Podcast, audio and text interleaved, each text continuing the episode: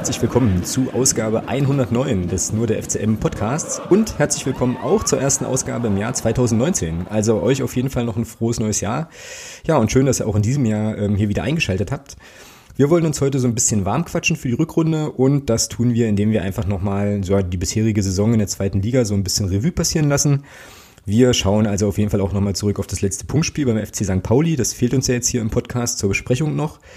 Ähm, ja, und dann gehen wir einfach ähm, nochmal so ein bisschen durch, wie es bisher gelaufen ist, was so die Highlights waren oder vielleicht auch so ein bisschen die Tiefpunkte, ähm, ja, und wo wir uns im Moment befinden, wo wir so stehen. Dann wollen wir noch ein bisschen auf die Kaderveränderungen schauen, die es bisher so in der Winterpause gegeben hat. Es wird auf jeden Fall auch nochmal um das Thema Hannes gehen. Und wir wollen natürlich auch die Frage unserer heutigen Podcast-Paten besprechen. Das sind heute Andreas und Andreas, die euch diese Folge präsentieren. Viele Grüße und danke für eure Unterstützung auf jeden Fall. Ja, heute sind wir zu dritt. Der Thomas ist natürlich wieder mit am Start, zurück aus der Winterpause. Grüß dich erstmal. Guten Abend. Einen wunderschönen. So, und ebenfalls mit dabei ist einer unserer Podcast-Paten aus der Hinrunde und das ist der Danny. Grüß dich. Ja, hallo. Hi, ja schön, dass es noch geklappt hat. Äh, gab ja da so ein bisschen irgendwie äh, E-Mail und, und Twitter-Korrespondenz gestern noch ganz aufgeregt. Aber ja, so cool. Ähm, ja, du kennst ja die Sendung auf jeden Fall und äh, dementsprechend bitte ich dich in guter alter Podcast-Manier, stell dich doch einfach mal kurz vor. Ja, hallo, ich bin der Danny, bin 37, komme aus Burg, ja. Oh, und bin, wie gesagt, seit ja, 2008 fanatischer FCM-Fan. Cool, wo bist du im Stadion so zugegen? Ja, ich bin Block 10 hängen geblieben. Da ist eine eingeschworene Truppe mit Allemann und da sind wir also fest. cool, also quasi die, äh, ja, wie sagt man bei uns, die äh, Stehplatz gerade, ja? So ein bisschen. Ja, genau. Wir sind eigentlich die teuersten Stehplätze kann man so sagen. Das kann man, das kann man tatsächlich so sagen, ja, das ist, das ist richtig. Genau, ja, dann ähm, würde ich sagen, wir legen direkt mal los. Wie gesagt, wir müssen uns noch mit St. Pauli beschäftigen. Äh, rückblickend, wir haben jetzt gerade im Vorgespräch schon ähm, so ein, zwei Sachen angetickt, äh, aber da hat der Thomas, kam der Thomas nicht zu Wort. Deswegen, Thomas, musst du jetzt mal anfangen, ähm, mir und uns zu erzählen, was weißt du denn noch von diesem Spiel? Das ist eine Scheißfrage, ja, ne? Das ist eine richtig, naja, ähm, ja, also ich äh, kann mich noch an richtig gute 65 Minuten erinnern unserer Mannschaft und an ja, vier scheiß Gegentore. Mhm. Äh, aber im Großen und Ganzen trotzdem eine gute Leistung, die mir persönlich, auch wenn das Ergebnis natürlich völlig äh, demoralisierend war, mir persönlich aber richtig Mut gemacht hat für die Rückrunde oder für den Rest der Rückrunde. Und ähm, von daher, ja, viel mehr kann ich da jetzt gar nicht mehr zu sagen. Also ich habe die Szenen der Gegentore noch so ein bisschen im Kopf, da kommen wir vielleicht gleich noch drauf. Äh, unser Tor, unser nicht gegebenes Tor habe ich auch noch so ein bisschen vor Augen. Äh, ja, genau. Das ist eigentlich so das, was ich dazu noch groß sagen kann. Genau. Und wir müssen vielleicht noch dazu sagen, du hast das Spiel ähm, ja im äh, ja im Fernsehen verfolgt, ne? Ich habe es im heimischen Wohnzimmer verfolgt, weil ich äh, krank war. Genau. Genau. Das heißt, war das dann auch nochmal eine äh, ja Fernseh- und Totalperspektive, die der Danny und ich nicht hatten, weil wir beide im Stadion waren. Ähm, Danny, wie war es denn bei dir? Also was hast du noch so im Kopf von dem Spiel? Ja, wer soll ich sagen? Wir waren eigentlich äh, ja 65 Minuten, wie schon gesagt, die bessere Mannschaft und bekommen dann ja eigentlich drei so eine blöden Tore. Der Trainer äh, der Gegenmannschaft hat es ja auch gesagt. Äh, eigentlich waren das äh, drei Tore zu viel gewesen für Pauli. Mhm. Ja. War eigentlich sehr schade. Ich hätte, wie gesagt, einen Unentschieden wäre gerechter gewesen. Aber so ist halt Fußball. Ja. Uh, oh, geil. Danny, oh, oh, sensationell. Herzlichen Glückwunsch. Das ist die erste Phrase 2019. Geilo. Äh, die kostet doppelt. Machen wir gleich zwei draus. So, zack. Äh, Großartig. Freut, freut unsere, freut unsere Phrasenpartner an der Stelle auch. Ja, so ist Fußball, das stimmt Wenn schon. Die weitermachen. Genau, genau. Einfach so weitermachen, perfekt. Genau, ja. Ähm, also ich muss ganz ehrlich sagen, ich habe ähm, das Spiel ja total verdrängt, ja, irgendwie. Also ich habe dann auch die, ach, ich habe übrigens vergessen zu fragen, wie ihr eigentlich die Winterpause verbracht habt. Vielleicht können wir das gleich noch besprechen. Ähm, war jetzt schon wieder viel, viel zu euphorisch hier in Medias Res zu gehen. Also ich habe das Spiel wirklich, äh, weiß ich nicht, hatte da jetzt nicht mehr so viel im Kopf. So, und habe jetzt auch die Pause so ein bisschen genutzt, um den Kopf mal frei zu kriegen und habe mir dann jetzt gerade so vor einer halben Stunde ungefähr, habe ich mir auf The Zone die, die äh, Zusammenfassung nochmal angeschaut. So, und ich äh, war, war dann gleich wieder irgendwie so ein bisschen grantig, weil ich mir, also weil mir dann wieder so einfiel, was da alles so passiert ist in dem Spiel, ja, irgendwie. Und wie ihr es ja auch gesagt habt, ey, äh, vielleicht, ja, vielleicht mit der beste Auftritt bisher so, ne? Wenn man sich jetzt bei, ähm, wie heißen die hier, Who Scored, nochmal auch die Statistiken zu Gemüte führt. Ich weiß, oh, das kostet auch wieder, ne? Zahlen, äh, kann man das sagen? Zahlen schießen keine Tore? Nee, ist Quatsch, ja. Naja, Geld schießt keine Tore, hieß es ja mal, aber das ist ja nur inzwischen hinlänglich, hinlänglich widerlegt worden. Ja, das ist richtig. Naja, ich habe dir jetzt übrigens mal eine Phrase eingetragen, Thomas, für Geld schießt keine Tore. Ja, alles gut. Ne? Sehr gut. Nee, aber wenn man sich jetzt mal die Statistiken anguckt halt, ja, dann ist das ja, ja, weiß ich nicht, 62 Prozent Ballbesitz, ähm, 17 Torschüsse irgendwie und so, also das sei ja... Waren in allen Belangen besser gewesen. Ja, waren. In allen Belangen. Ja. Nee, nee, nicht in allen. Oh, Geschossene Tore nicht. Das ist das, gut, aber die meisten Schüsse aufs Tor. Pauli hatte, glaube ich, fünf gehabt und machen vier Tore. Ja, ja wir hatten, glaube ich, ich weiß es nicht mehr, um die 17, was es waren, ja, und machen nur eine Bude. Effizienz ja. pur. Ja, genau, ja. Das, ist, das ist ja das, was Thomas meint. Ne? Also ich meine, die haben halt, die brauchen wenig Chancen und machen dann vier Buden und, und wir brauchen viele, genau. und wir machen, brauchen viele Chancen und machen irgendwie eins, ja, zwei, machen zu wenig draus. Ja. Das stimmt schon. Wollen wir es mal durchgehen? Wollen wir versuchen doch mal irgendwie zu gucken, wie so die Nuglor. Nuglor, so die Highlights waren. Also wir gehen, in, also wir geraten in Rückstand, ne? Mhm. Helf, helf, einem ziemlich dummen Foul vom helf, Dennis Erdmann, muss man einfach so sagen. Helft mir. Ähm, ja, genau. Wie sah es im Fernsehen aus, Thomas? Ja, was? Na, das Foul. Also die Situation ja, dumm, Einfach nur dumm. Also völlig, völlig unnötig. Also äh, muss er nie, muss er nicht so hingehen. Reicht, wenn er sich da, in, wenn er da den Raum zustellt, dann, dann hat er, eine, dann steht er vor ihm und weiß nicht, was er machen soll so richtig. Und aber Erde langt dahin, haut den um, ja und dann steht da eben Marvin Knoll am Ball. Ja. Genau. Ja, der kommt ja doch zu spät eigentlich Erde, ne? Also ich glaube, der war da einfach in der, in der Szene so ein, so ein Schritt zu langsam, vielleicht auch. Ja, aber wenn, wenn er, wenn er einfach nur den, wenn er einfach nur den, den Laufweg macht und ihm den Raum zustellt, passiert gar nichts. Aber Erde entschließt sich eben, ach, ich hau den jetzt um. Ja.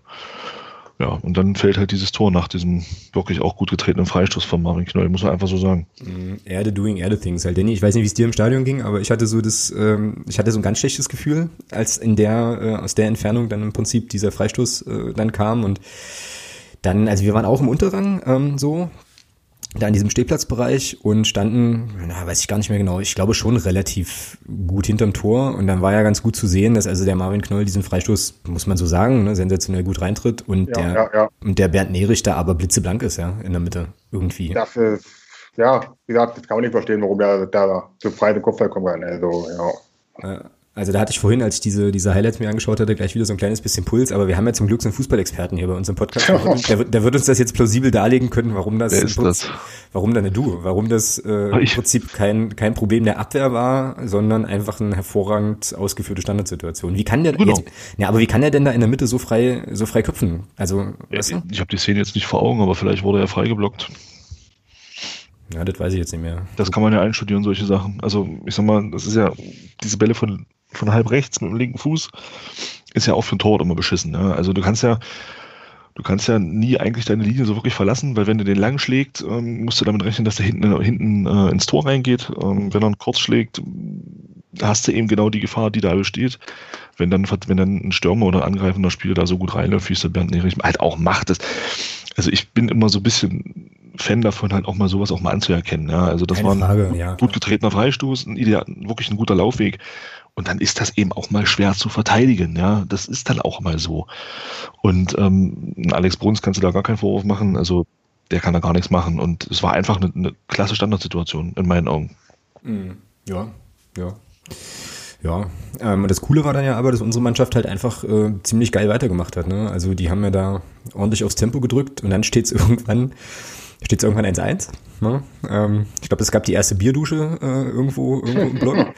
Richtig geil und vor allem auch nach einer Ecke, ne? glaube ich. Also das Tor, was da nicht gegeben wurde letzten Endes. Das war nach einer Ecke, ja. Preis das war nach einer Ecke, ja. ja, ja. Müller, ja. Genau. ja. Also man traute seinen Augen kaum. Ja, der erste FC Magdeburg erzielt ein Tor nach einer Standardsituation. Das ja. gibt's, gibt's, gibt's ja gar nicht. Ja, sprich. Ein reguläres. Fandst du es regulär, ja? Ja, absolut. Also, also äh, klar, der Zander blutet, ja, aber nee. Also, wie war das? Das hat, ich habe das irgendwo hab ich das gelesen. Äh, Wenn es dunkel ist und ich renne in der Tür, ist auch nicht die Tür schuld. Also, ähm, es ist einfach, äh, es war ein ganz normaler Zweikampf, Zweikampf wie er eben genau. bei so einer Standardsituation geführt wird. Und der Zander rammelt mit dem Kopf, guckt halt nicht hin. Also klar, was heißt guckt nicht hin, ist halt ganz normale Bewegung, aber Er rammelt dann eben in den Arm vom Tobi Müller. Der Schiedsrichter steht sechs Meter daneben, pfeift nichts. Und die Linienrichterin, ohne das jetzt betonen zu wollen, äh, aber es war nun mal eine, eine Linienrichterin, äh, will aus 40 Metern sehen, dass da ein Foul war. Ich habe gedacht, ich gehe kaputt. Ja, also ähm, nee, ich bleibe dabei. Das war ein reguläres Tor, auch wenn der da geblutet hat. Mag alles sein, aber nee, für mich war das ein reguläres Tor vom Tobi Müller. Und das zurückzupfeifen war ein Witz.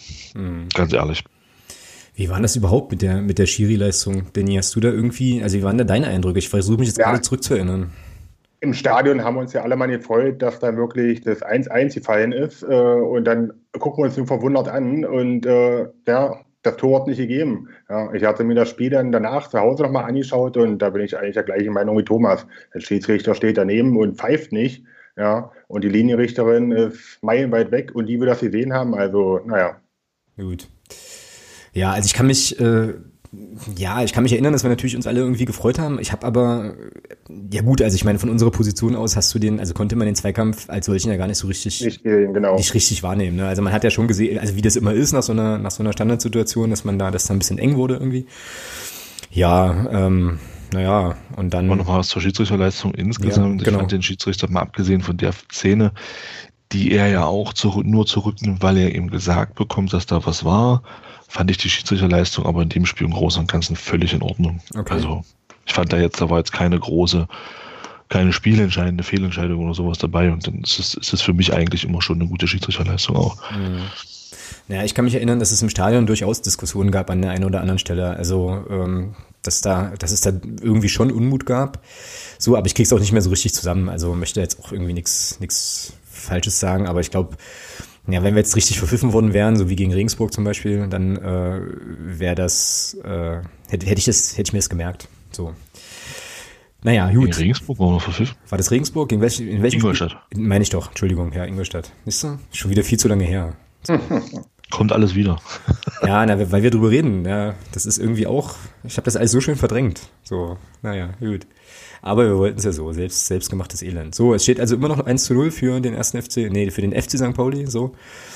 Ähm, ja, und dann stand es plötzlich 1-1, weil Michel Niemeyer den Ausgleich macht. Danny, wie hast du es wie hast du's, äh, im Kopf noch? Wie war das? Wie war die Szene? Da habe ich überhaupt nichts mehr im Kopf. Das ist schon so, so lange her. Ich weiß, dass er das Tor gemacht hat, aber wie er zusammengestanden ist, da, da habe ich gar nicht, überhaupt keine Szene mehr im Kopf. Ich glaube, der macht den mit dem Außenriss so ein bisschen, ja. Und, mm, Be und Beckus, mm. Beckus leitet ihn weiter oder so. Mhm. Ja. Ja. Ja, also aber völlig berechtigt. Ne? Also ich hatte dann so zur Halbzeitpause auch das Gefühl, so 1-1, ja, ist eigentlich, also eigentlich müssen wir hier führen. So.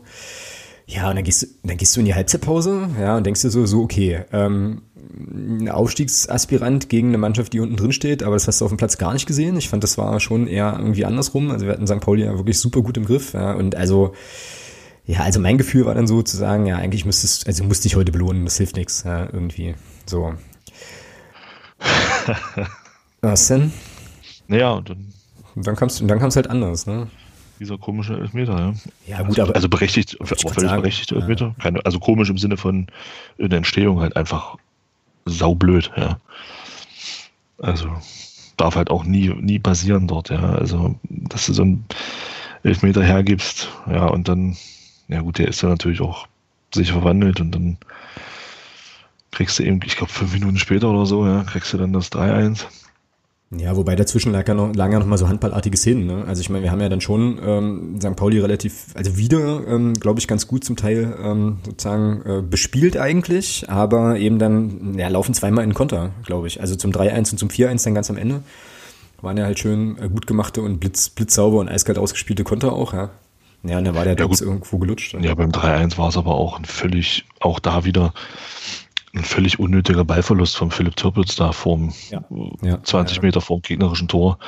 Und dann schaltet St. Pauli da natürlich gnadenlos um, ja, und das machen sie dann auch verdammt gut. Und ähm, dann kriegst du eben dieses 3-1, ja gut, und dann hast du gemerkt, da war so ein bisschen, ich hatte das Gefühl, ab da war der Drops gelutscht. Also ähm, sie haben zwar noch weiter versucht, aber so richtig hast du nicht mehr den Eindruck gehabt, dass das so noch war, wie das eben vorher war, wo man auch sehr viel investiert hatte. Ja, gut, es wurde ja auch für St. Pauli dann einfacher. Ne? Also die ja, mussten, mussten, ja dann einfach nur noch solide wegverteidigen und äh, haben das dann auch haben das dann auch gemacht und machen dann halt, ja, also ich weiß nicht, das 4-1 hätte dann auch nicht mehr wirklich sein müssen, aber so ein Tor frisst du dann halt, ja. Das ist dann eben irgendwie so. Ist nachher vielleicht ein bisschen blöd fürs Torverhältnis, aber ja, gut, kannst jetzt erstmal nichts machen. Ja, und dann verlierst du da unnötig hoch äh, 1 zu 4 auf St. Pauli. So. Ähm, jetzt müssen wir, glaube ich, auf jeden Fall noch, äh, weil ich glaube, sportlich ist dann alles gesagt zu dem Spiel. Jetzt müssen wir vielleicht noch so ein bisschen auf die Situation eingehen, die dann nach dem Spiel entstanden ist. Ähm, auch da haben äh, ja, Danny und ich, glaube ich, das Gleiche mitbekommen. Ähm, Danny, erzähle einfach nochmal, haben es ja gerade im Vorgespräch schon kurz, äh, schon kurz diskutiert, was sich dann nach dem Spiel so aus deiner Perspektive zugetragen hat. Ja, wie gesagt, wir sind ja mit der Fahrgemeinschaft gefahren. Unsere Fahrgemeinschaft war oben gewesen, Oberrang, im Sitzplatz. Und wir waren unten im Stehplatz. Und dann sind wir dann raus. Ja, und dann hatte sich schon eine Kette gebildet von Polizisten, die uns da nicht durchlassen wollten, nur in Einzelnen. Ja, und irgendwann sind wir dann durchgekommen. Dann habe ich dann meine Freundin an der Hand gefasst, haben uns an eine Seite gestellt, wo wir uns treffen wollten. Ja, und dann kam schon eine Horde von Polizisten angerannt und hat die Magdeburger umgeschubbt und ja, mehr hat man dann eigentlich nicht mitgekriegt. Da sind sie rein ins Stadion und da sollen sie angeblich ja noch irgendwie das Gas versprüht haben. Aber was da genau drin war, das hat man halt nicht mitgekriegt. Mhm, genau, ja, das war genau meine Wahrnehmung auch. Also es tauchte ja dann irgendwie im Netz nochmal so ein, so ein Videoclip auf, wo man eben sieht, dass ähm, ja, Leute aus dem, also im, im Oberrang irgendwie äh, im Gästeblock da auch irgendwie auf Ordner ähm, losgehen. Also ich kann das jetzt nur so beschreiben, wie es quasi auf dem Video zu sehen ist, weil ich jetzt die Entstehungsgeschichte äh, nicht kenne sozusagen und das jetzt auch auf gar keinen Fall verteidigen oder in Schutz nehmen will. Ich will einfach eben nur sagen, dass wir äh, in einem Bereich des Stadions waren, wo, Stadions waren, wo wir das gar nicht sehen konnten.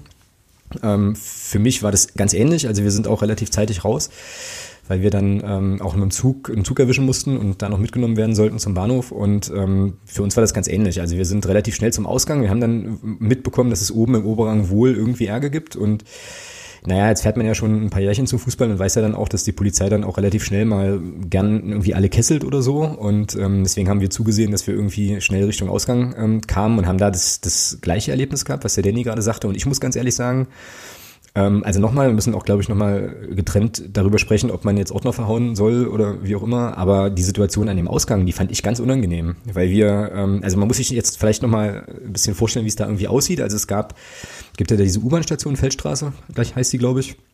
Und direkt daneben befindet sich dann so der Zugang zum, äh, zum Gästebereich. Der ist auch nicht sonderlich breit. Danny, wie breit mag der sein? So pff, sieben ja. Meter oder so? Ja, genau, mehr war das nicht gewesen. Ne?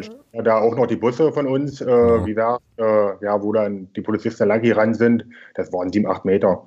Genau. Ja, und dann äh, genau geht man halt so ins Stadion rein oder respektive dann andersrum natürlich wieder raus. Und dann war eben ähm, ja direkt am Ausgang eben diese, diese Polizeikette, wie Danny auch sagte, die war relativ locker aber. Und ich habe auch ganz ehrlich überhaupt nicht verstanden, nach welchen Kriterien die da Leute durchgelassen haben oder nicht. Das war ein bisschen merkwürdig.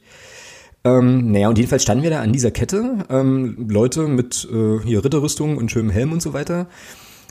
dann hatten, ähm, also ich habe dann halt mit einem, mit Polizisten gesprochen und habe gemeint, hier, ähm, na, wir müssen zum Auto, können wir denn durch oder so? Und der hat mir auch geantwortet, aber ich habe den gar nicht verstanden unter dieser Maske. So, also das war auch so ein bisschen merkwürdig und habe dann so gedacht, na, wenn der mir jetzt irgendeine Anweisung gibt, ich verstehe die nicht, könnte das ja auch schwierig werden. Und es war natürlich auch so, dass ähm, dann an dieser, an dieser Polizeikette natürlich auch ein bisschen Unmut herrschte so, ne? Also ähm, der eine oder andere dann eben vielleicht auch nicht ganz so freundlich drum gebeten hat, da durchzukommen und so weiter. Und ich fand das, es war eng, ne? Und ich fand das recht bedrohlich und dachte dann so, also wenn jetzt hier irgendjemand auf die Idee kommt, uns hier alle zu pfeffern, da standen dann auch Frauen, Kinder und so weiter, ähm, das hätte relativ schnell relativ unangenehm werden können, glaube ich. Ja, ja, ja, das stimmt.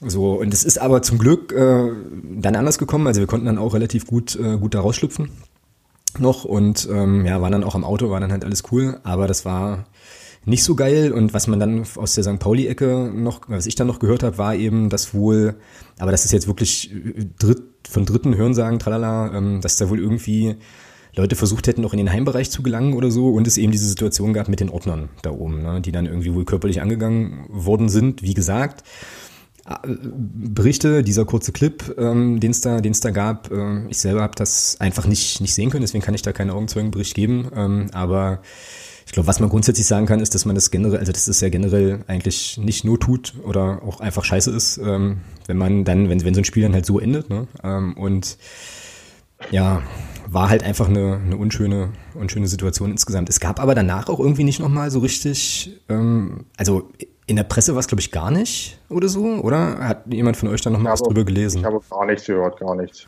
Ja. Ja, außer das Video, das hatte ich auch gesehen, ansonsten gar nichts. Als wir dann draußen gewesen sind, da stand ja draußen auf der Straße auch noch die, die Polizeikette.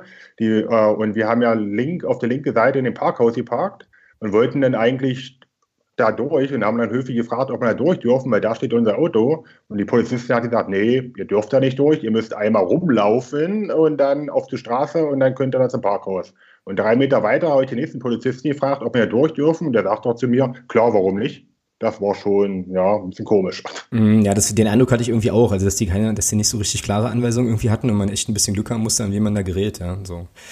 Ja, aber nichtsdestotrotz unbestritten, um das jetzt auch nochmal so deutlich gesagt zu haben, halt, Gewalt ist halt immer Kacke, so, finde ich jedenfalls. Und ähm, ja, mal schauen, ob man da nochmal irgendwie was hört, was da irgendwie Auslöser war oder was da, was da vorgefallen ist. Ähm, wie auch immer, ähm, ja, vielleicht, oder wahrscheinlich gibt's ja vielleicht in dem nächsten Planet nochmal irgendwie was dazu oder so. Sehen wir dann gegen Aue vielleicht. Ja, das war jedenfalls, äh, das war jedenfalls St. Pauli und mit dem 1 zu 4 sind wir dann in die Winterpause gegangen. So ist es dann. Fühlt man sich denn eigentlich so als Abschaum, der vor Ort war?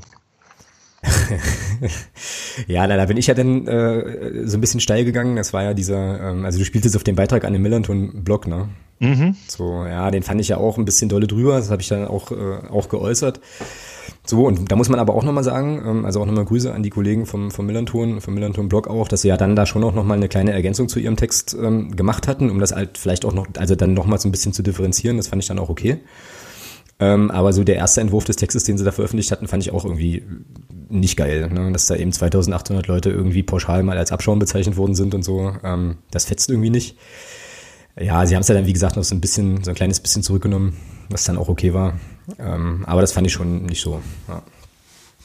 Ansonsten, ach so, was man vielleicht sonst noch so sagen kann, äh, Danny stimmungsmäßig, so, also wie fandst du, wie fandst du das Millantor-Stadion insgesamt so als äh, Gast, als ja, Gast? die Atmosphäre war sehr gut gewesen, aber ich war davor die Woche in Köln und in Köln war unsere Stimmung noch besser gewesen, von uns jetzt her gesehen, als äh, in Pauli. In Pauli war es nicht so dolle äh, wie in Köln. In Köln war es lauter. Waren wir lauter, meinst du? Waren wir lauter, ja. Mhm. ja, ja. Ja, das kann ich nicht mehr so richtig erinnern. Ich kann nur aus Köln, weiß ich noch, dass, äh, dass der Heimbereich mich da total enttäuscht hat. Das war jetzt hier ähm, bei St. Pauli ein bisschen besser. Also die sind ja dann auch nur richtig, also erst richtig laut geworden, als sie dann eben auch deutlich geführt haben. Aber ähm, da gab es phasenweise schon auch so die Situation, dass ich dachte, okay, jetzt müssen wir hier auch mal gegen wen ansingen. Also es ist ja sonst auch ähm, eher so, dass wir da die Stimmhoheit haben. Ja, gab eine Choreo irgendwie auf der Heimseite, noch mit so Fähnchen und so Geschichten. Irgendwie, ähm, ja. Ja, war halt, also wie gesagt, wenn das Ergebnis ein anderes gewesen wäre und diese Ereignisse nach dem Spiel nicht stattgefunden hätte, hätte das schon ein recht stimmungsvoller Ausflug werden können, auf jeden Fall in die Elbe. Ja, naja. Okay. Habt ihr noch irgendwas zum Spiel? Nee. Nee. Thomas? Mm -mm. TV-Perspektive noch irgendwas zu ergänzen? Nö, nö. Gut. Nö. Na dann lasst uns doch jetzt einfach mal kollektiv schlechte Laune kriegen, indem wir ähm, mal so, mal so ein bisschen zurückblicken insgesamt vielleicht auf die, ja, auf die dann bisher so 18 Spiele. Ähm, eine, eine Frage vorab, äh, über die ich mir Gedanken gemacht habe, als ich den äh, Podcast vom MDR mit Mario Kalnick gehört habe. Hattet ihr irgendwie so eine richtig geile Aufstiegseuphorie zu Beginn der Saison? Natürlich. Eigentlich schon. Ja? Ja, ja, ja, ja. War das genau? Aber jeder Aufsteiger, aber jeder Aufsteiger erstmal mindestens ein paar Spiele gewinnt, egal welcher der Gegner da kommt. Aber dass man dann in der ganzen Hinrunde nur ein Spiel gewinnt, äh, fand ich wirklich schon echt mau. Mhm. Die war bei mir mit der, mit dieser wirklich grottenschlechten, mit diesem wirklich grottenschlechten Spiel Aue, war die bei mir dann so ein bisschen dahin. Aber bis dahin war das eigentlich mhm. alles eigentlich okay. Ja, also, also ich habe jetzt nochmal so überlegt, weil Mario Kalnick in diesem besagten Podcast ja auch davon sprach, dass ähm, er so ein bisschen den Eindruck hatte, dass so eine richtige, oder war das, war das Trümper? Weiß ich jetzt gar nicht. Ähm, also irgendjemand sprach davon im MDR-Podcast, dass so eine richtige Euphorie und richtig jetzt hier geil, wir mischen jetzt die Liga auf, bei ihm jetzt nicht so, also er nicht so den Eindruck hatte. Und dann habe ich drüber nachgedacht, wie das bei mir war und ich habe festgestellt, so in der, im Rückblick, dass ich, glaube ich, euphorischer war beim Aufstieg in die dritte Liga als jetzt beim Aufstieg in die zweite so zu Saisonbeginn irgendwie.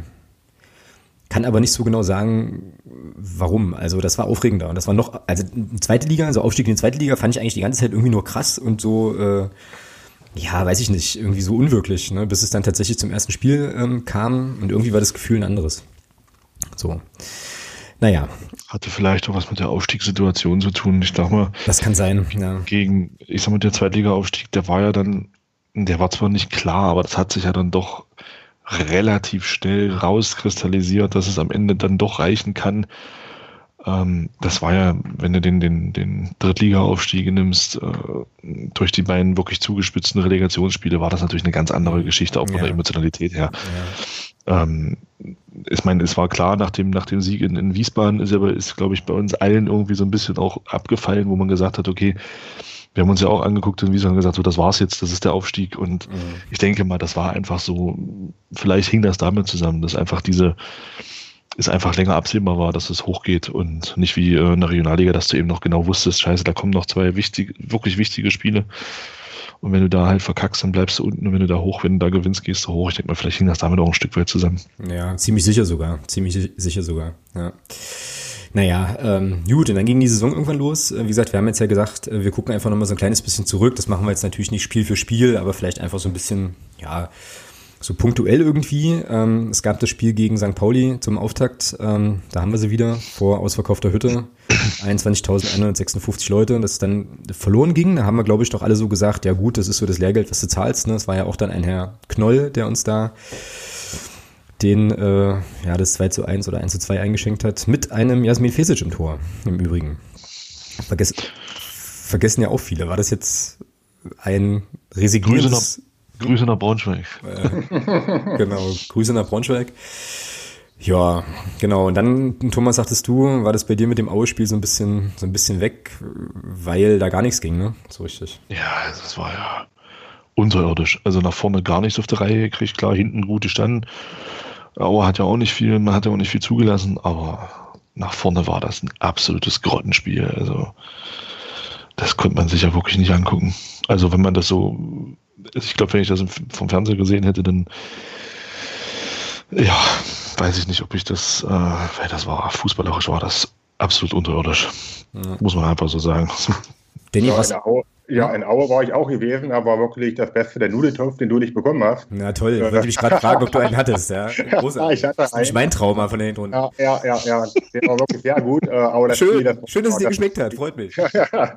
aber das Spiel wirklich echt grottig. Äh, die Kollegen, die das Spiel von Fernsehen geguckt haben, die sind wirklich mal beim FCM-Spiel eingeschlafen und das muss schon einiges heißen. Mhm. Das stimmt, ja. Ähm, ja, wie gesagt, also mein, mein grundlegendes Trauma ist immer noch diese Geschichte, dass ich da keinen Nudeltopf bekam, natürlich. äh, so. Ja, ansonsten fand ich den Ausflug an sich eigentlich ganz cool, aber ähm, ja, ja ich, keine Frage. Spiel natürlich auch äh, katastrophal. Ja, dann kam halt dieses dieses Ding in Ingolstadt, ne? So, also gegen Ingolstadt viel mehr, wo wir ja eigentlich alle gesagt haben, halt, also das war so eine Schiedsrichterleistung, die hat uns richtig Punkte gekostet. Ja, zwei, genau. Genau. Ja. So, und da war ja dann so ein bisschen das Gefühl, zumindest bei mir so, ah ja, wir können in der Liga auch gewinnen. Ne? Also mit einem anderen Schiedsrichter ähm, hättest du Ingolstadt definitiv geschlagen, war halt cool, so, wäre halt cool gewesen, so viel mehr. Ähm, hat dann nicht gereicht. Was da interessant war, ich glaube, das haben wir hier im Podcast auch besprochen, dass ähm, mal eben, hat mich kurz überschlagen, also 5000 Leute weniger im Stadion waren, ne? beim zweiten Heimspiel schon. Irgendwie. Mhm. Ja. Mhm. 6000 weniger sogar. Naja, 5000, hast recht. Knapp, ein bisschen was über 5000, ja. Genau.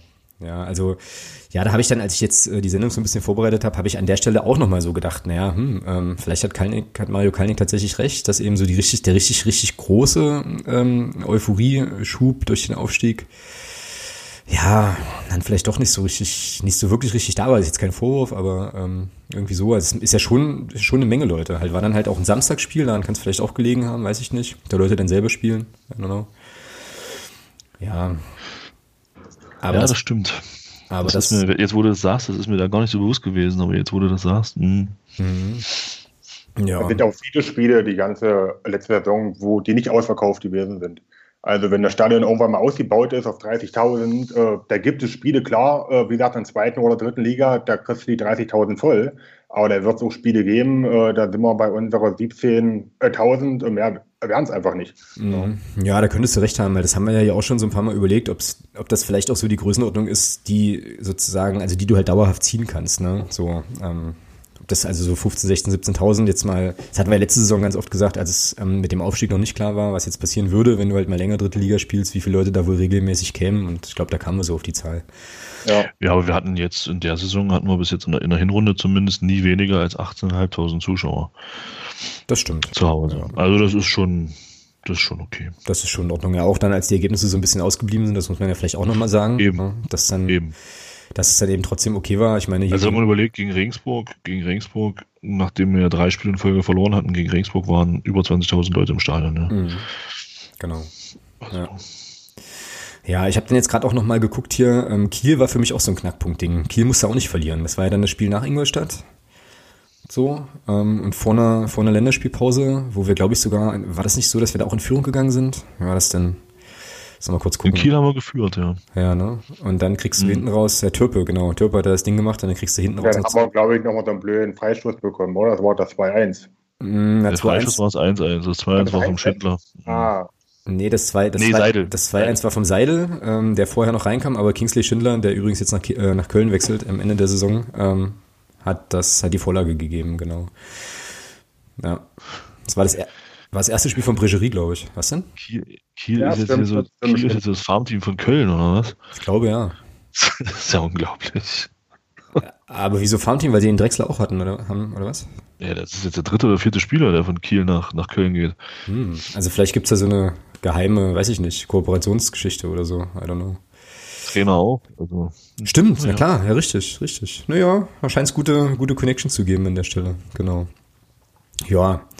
Ja, dann kam ja irgendwie diese, also Bielefeld war dann noch dazwischen, das war ein, war ein Montagsspiel, war glaube ich, nee, das war das zweite Montagsspiel, aber das erste Montagsheimspiel in der zweiten Liga. Naja, und dann, kam, und dann kamen ja diese beiden, äh, diese beiden Freakspiele so ein bisschen gegen, gegen äh, Pader, in Paderborn und gegen Duisburg. Ne? Ähm, also in Paderborn ist 4-4 Wahnsinnsspektakel, aber eben auch defensiv unfassbar krass irgendwie, dass wir da vier Tore fressen. Ja, und das Ding gegen Duisburg, ah. wo wir auch lange 3-2, äh, also lange eigentlich führen, ne, und das Ding eigentlich auch nach Hause fahren müssen. So. Ja, gut, klar, was halt, ja, kassierst halt auch das 3-3 durch, durch einen direkten Freistoß, ja, der halt auch gut getreten war, muss man einfach sagen. Ähm, ja, das Paderborn-Spiel war da schon krasser, in meinen Augen. Weil ja. normalerweise, normalerweise darfst du da auch nicht 4-4 spielen. Also wenn sich Paderborn da ein bisschen, ein bisschen cleverer anstellt, äh, dann verlierst du, gehst du dort als Verlierer vom Platz. Aber haben sie eben nicht gemacht und wir haben dann am Ende noch einen Punkt geholt. Daher war auch schon ein ziemlich verrücktes Spiel. Mhm. Ja. Da habe ich auch nicht verstanden, warum Erdmann schon wieder auf der Bank gesessen hatte, ja. Hätte wäre wenn. Äh, Stimmt. Ja, ja, äh, hätte wäre wenn, aber hätte er vielleicht gespielt, vielleicht wäre das anders hier. Aber naja. Stimmt, das ist ja auch noch so eine Geschichte der Hinrunde, ne? dass wir ähm, zumindest unter Jens Hertel noch dann eigentlich relativ selten mit der gleichen Abwehr mal mehrere Spiele in Folge oder eigentlich gar nicht gespielt hatten. Er hat ja immer, immer irgendwie getauscht, immer so ein bisschen die Formation gesucht. Stimmt, das hatte ich schon wieder ganz vergessen, siehst du? Jetzt wo du das sagst, war ja was. Ja, okay, und dann äh, unser, das müssen wir jetzt noch ein bisschen zelebrieren, unser erster Sieg in Sandhausen. Grottenschlechtes, ja. Spiel, grottenschlechtes Spiel. War ich live dabei. Furch, furchtbares Spiel, aber drei Punkte. Ja. ja. Also Not, Not gegen Elend. Äh, und genau. Und ihr seid beides. und ihr seid beides. Genau. Das ist doch auch ein Anstoß, oder? Ja, genau. Ja, richtig. Boah, was, was für ein schlechtes Spiel, aber was für ein geiles Ergebnis. Ähm, ja, wer konnte denn ahnen, dass das sozusagen der einzige Sieg bleibt in der, in der Hinrunde? Irgendwie. Ja, und dann ging's, ja, kam Dynamo noch. Ähm, das kann ich erinnern. Das war auch irgendwie ähm, ja in der ganzen Anbahnung schon so ein bisschen so ein bisschen anstrengend auch, weil das ja so Duelle sind, wo man dann immer irgendwie froh ist, wenn es vorbei ist und jetzt nicht großartig was passiert ist. So, ähm, ja, und dann wurde es irgendwann, irgendwann ging die, wurden die Diskussionen schon lauter, ne? So um die Frage, also insbesondere dann mit der Niederlagenserie, die wir dann hatten. So mit der Frage, ob Jens Hertel noch der richtige Mann ist an der Stelle. Ja, gab das HSV-Spiel noch, also dann, warte mal, eins, zwei, drei, vier, fünf. Nach Heidenheim hast du noch gehabt nach dem Dresden-Spiel, das war das, das 3-0 dann Heidenheim. Stimmt. Oder verloren haben, das war, glaube ich, das war nach dem Dresden-Spiel, dann kam Hamburg. Genau. Ja, dann in Darmstadt, wo wir eigentlich auch nicht wirklich Land gesehen haben, ne? Ja, das stimmt, das war auch ein schlechtes Spiel, ja. Ja, ja und dann eben Regensburg und alles, was danach folgte. Ne? Also es war ja schon irgendwie eine krasse Zäsur. Ne? Wir haben das ja dann hier im, äh, im Podcast auch besprochen. Also 2-3 Niederlage, wo dann eigentlich klar war, das war es jetzt für Jens Hertel. Ne? So. Ja, man hatte auch den Eindruck, dass ihm das auch klar war. Ja, also ähm, von daher war das, ja, es war dann nachher schon trotzdem irgendwie ein Schlag, das hatten wir ja auch breit diskutiert, aber äh, irgendwie absehbar, ja. Hm. Ja. Ja, und auch da wieder 2-1 Führung, ne? Christian Beck, 67. Minute, ich habe das Spiel jetzt hier gerade offen. Ähm, Vorarbeit vom, vom Lohkemper. Dann fällt es 2-2 in der 81. Minute. Und dann in der 90. glaube ich, ein Kollege, dessen Namen ich mir gar nicht traue auszusprechen. Ähm, jedenfalls mit dem, mit den 3 zu 2 und ja, das war dann schon so, wo du halt was wusstest, okay, äh, ja. Wie hast du denn die Zeit erlebt eigentlich, Danny? So mit äh, den Trainerwechseln und so weiter, was waren da so deine, deine ersten Reaktionen auf die ganze Geschichte? Also langsam hat es sich sehr angebahnt. Ich habe zwar immer gehofft, dass er noch bleibt, aber ja, äh, nach dem Spiel von Regensburg, als er dann zu Block U dann gelaufen ist oder gegangen ist und äh, ja, applaudiert hat, habe ich eigentlich erst noch angenommen, er bedankt sich dafür, dass äh, für die Unterstützung und Jens Hertel-Rufe und und und. Ja, und danach in der Presse hat man es dann schon gelesen. Da war es ja dann leider vorbei gewesen. Mhm. Genau. Ja, und das war schon, äh, schon krass. Ich meine, ich glaube, ich weiß nicht, wie ihr das seht, aber ich glaube, im Nachhinein muss man schon sagen, war es wahrscheinlich, also war es dann doch die richtige Entscheidung. Ne? Also insbesondere auch mit den Veränderungen, auch in der Mannschaft, auch in der Spielanlage, die man dann unter Michael Oenning so gesehen hat. Aber zum damaligen Zeitpunkt war das schon, ja, krass emotional einfach. Ne? Es kam ja dann auch irgendwann noch die, ähm, die Mitgliederversammlung. Dann dazwischen war noch Länderspielpause, kann ich mich erinnern, was glaube ich auch ganz ja. gut, ganz gut war. Ne? Was ganz gut war, ja. um so ein bisschen, um so ein bisschen den Dampf rauszunehmen. Ähm, ja, aber das war schon krass. Also endete eine Ära. Und ich muss euch ganz ehrlich sagen, äh, könnt ihr auch gleich nochmal sagen, wie ihr das so seht, aber als jetzt Jens Hertel in Rostock vorgestellt worden ist, war das, war das für mich, für mich eigentlich erst so richtig der Abschluss von dieser ganzen Geschichte. So, also es hat dann noch mal kurz, kurz wehgetan, als ich das dann so gesehen habe, wie Jens Hertel äh, in Rostock so in die Kamera lächelt und sich über seinen neuen Vertrag dort freut. Und dann war meine nächste Reaktion aber eigentlich so, okay, jetzt ist das Kapitel auch wirklich zu. Ne? Also jetzt ist er, hat er einen neuen Verein, ist jetzt bei uns nicht mehr auf der Gehaltsliste. Ähm, das Leben geht weiter. So. Wie war das bei dir, Thomas? Ähnliches Gefühl? Scheißegal, inzwischen schon verdrängt? Ich, interessiere also ich, ich interessiere mich inzwischen so lange für Fußball, ja, und äh, das hat mich schon zwei, drei Tage schon angefasst, das Thema, aber ich glaube, das war dann für mich war das dann spätestens mit dem ersten Spiel gegen Fürth war das dann eigentlich durch. Also für mich war das dann durch. Neuer Trainer an der Linie. Und also ich bin da inzwischen auch ein bisschen, ein bisschen abgestumpft, was das angeht, muss man einfach so sagen. Also wie gesagt, es ist äh, schon so viele Trainerwechsel erlebt, seitdem ich mich für Fußball interessiere. Klar, nicht, nicht so in dem Ausmaß, wie es jetzt war, aber bei einem Verein, wo es mich wirklich auch berührt und wo es mich auch äh, sehr interessiert. Aber nee, das war mit dem Viertspiel, war das spätestens vorbei. Danny, was bei dir? Ja, da bin ich eigentlich bei Thomas. Äh, wie gesagt, äh, ja, wie lange man wollte man denn noch warten? Ja? Äh, hätte man jetzt noch gewartet bis zur Winterpause, ja, dann wären die schweren Spiele gekommen, hätte er verloren, ja, hätte wäre wenn, ja, irgendwann muss man mal einen Schlussschicht ziehen und ja, irgendwas das Beste hoffen. Hm, genau. Ja. Nichtsdestotrotz ist es schön, dass er mit Rostock auch einen, wieder einen ambitionierten Club gefunden hat. Ich fand es nur ein bisschen amüsant, äh, wie man so in, im Rostocker Umfeld so ein bisschen auf diesen Trainerwechsel reagiert hat. Ähm, wo, im Vordergrund stand, dass Jens Hartl aus Sachsen ist und dass man keinen Sachsen haben will und aber dass er wahrscheinlich wahrscheinlich äh, fachlich einer der besten Trainer ist, den die in den letzten 30 Jahren hatten. Ja, äh, ja ich fand das halt einfach ein bisschen amüsant, was da so im Rostocker Umfeld abging in den letzten Tagen, bevor das dann klar war, dass Jens Hartl dort Trainer wird. Ja, ich habe das nicht äh, nicht nachvoll also nicht nicht äh, ja irgendwie nachverfolgt oder so. Aber es ist halt auch kurios. Ne? Also es sind dann wahrscheinlich genau die gleichen Leute, die jetzt dann sagen, äh, in Sachsen wollen wir nicht. Und die gleichen, die ihm dann ein Denkmal bauen wollen, wenn der mit Rostock aufsteigt, zum Beispiel. Ja? Also wie, wie das Geschäft dann halt irgendwie immer so ist. Aber ich bin da bei dir, Thomas. Ich freue mich unheimlich, dass er da untergekommen ist auch. Ähm, wünsche auch an der Stelle, auch wenn er das hier nie hören wird, äh, definitiv nochmal viel Erfolg und so dort. Ähm, nur nicht gegen uns, falls es mal irgendwann in der zweiten oder in der ersten Liga nochmal ein Duell werden sollte. Ähm, ja, mei, ne? so Ronny Thielemann ist ja mitgegangen, also da gab es ja auch nochmal so die, äh, zumindest klang das ja zwischenzeitlich mal durch, dass er eventuell dann beim FCM nochmal was macht, aber ja gut, macht natürlich Sinn, ne, dass, dass, dass du da komplett als Gespann dann halt hochgehst. So. Ja, das, ich finde es auch stark von Rostock, dass sie das machen. Also wenn man bedenkt, sie haben ja mit dem Uwe Ehlers dort auch einen Co-Trainer noch, ähm, hätte ich jetzt nicht gedacht, dass der Ronny Thielemann da auch mit hochgeht, aber umso schöner für ihn auch, ja. Mhm. Ja.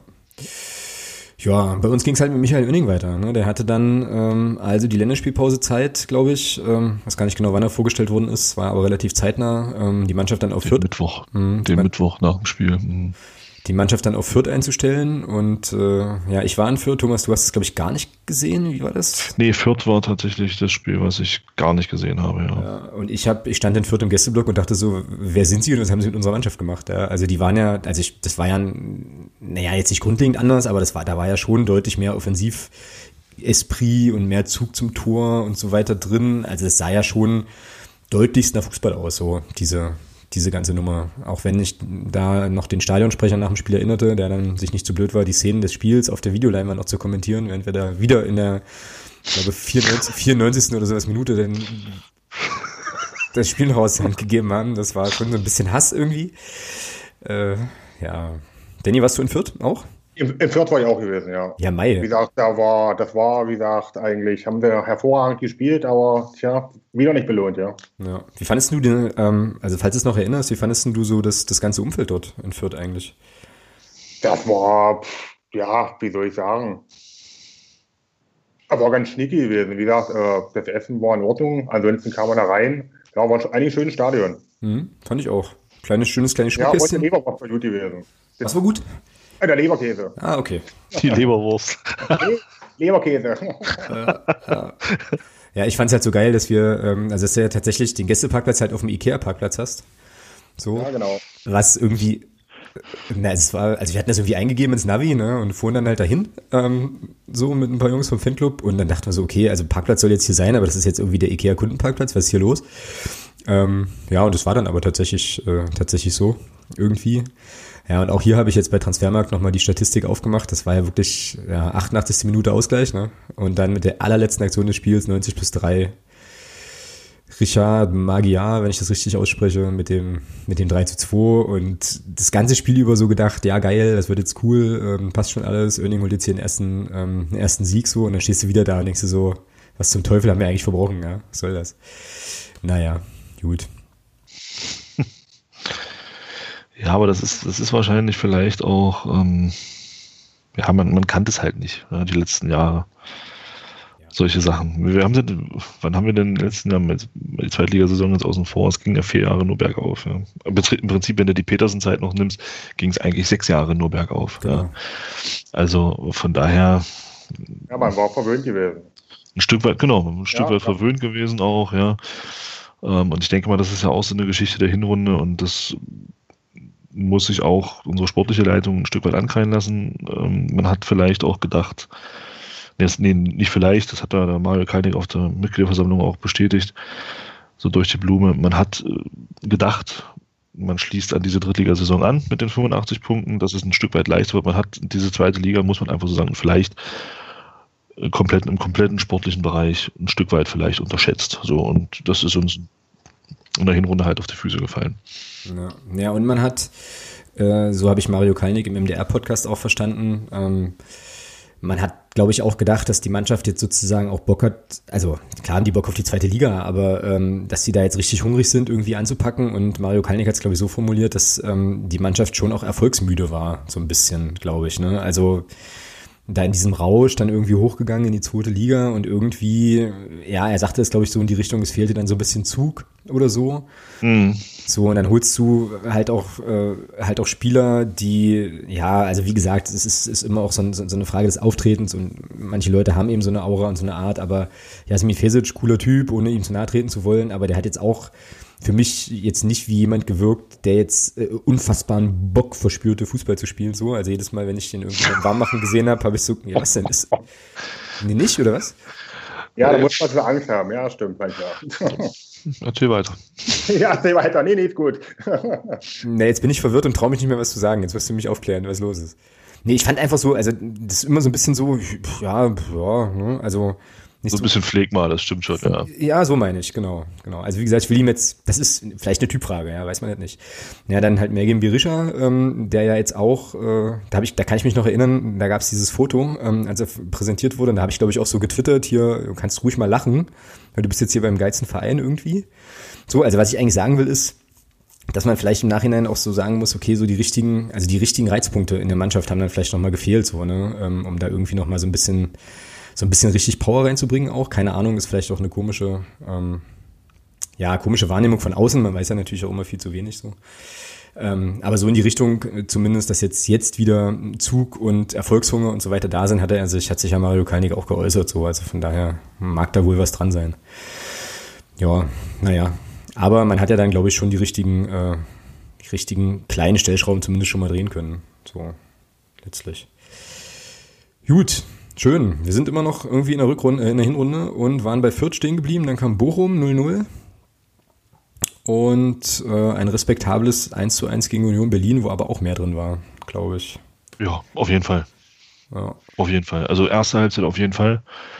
Zweite Halbzeit hatte man so ein bisschen das Gefühl, ich glaube, da hat Union dann auch so ein bisschen taktisch umgestellt. Da hat man schon gemerkt, oh, ja, das ist aber dann eben auch Luxus, wenn du Sebastian Polter von der Bank bringen kannst, ja. Also mhm. das ist dann, das ist dann schon auch eine Qualitätsfrage und da ist Union einfach uns schon weit voraus noch. In, in, das ist nicht mehr lange so, aber diese Saison ist es definitiv so, ähm, dass uns Union da schon voraus ist, was das angeht. Und da kann man eben Sebastian Polter von der Bank bringen, ja. Genau, ja. Das stimmt. Genau, ja, und dann kam halt so die, äh, die Niederlage in Köln 0 zu 3, letzten Endes unterm Strich auch ja, verdient. So. Ja, absolut. Aber auch das. Aber, aber auch da wieder ein gutes Spiel gemacht in der ersten Halbzeit, ja. Aber Köln hat das dann natürlich, ähm, das 2-0 fiel dann einfach zu früh. Äh, und dann haben sie es sehr, sehr souverän nach Hause gespielt. Mhm. Muss man schon sagen. Ja. Ja, auf jeden Fall war das aber auch nochmal ein Erlebnis, irgendwie 49.500 Leute, so. Das haben wir ja als äh, FCM-Fans auch noch nicht so oft gehabt, jedenfalls in der jüngeren Vergangenheit. Ja, aber ja, wie vorhin schon mal angesprochen, so stimmungsmäßig, weiß nicht, hätte ich da eigentlich viel mehr erwartet von Köln. Aber die haben, glaube ich, hatten wir ja hier auch besprochen, die haben, glaube ich, auch intern genügend eigene Probleme gerade noch, die sie da aushandeln mit ihren 27 Vorstand raus, Bannern, Postern, Doppelhaltern, die sie da so hatten. Muss man natürlich auch dazu sagen, ich meine, ähm, das spielt vielleicht auch eine Rolle. Ähm, für uns, denke ich mal, ist Köln und Hamburg sind wahrscheinlich für uns so die Auswärtsspiele der Saison. Das denke ich schon, dass das aus, unserer Sicht ist. Für Köln war das ein Spiel, wir sind Bundesliga-Absteiger, wir spielen ja gegen den Aufsteiger.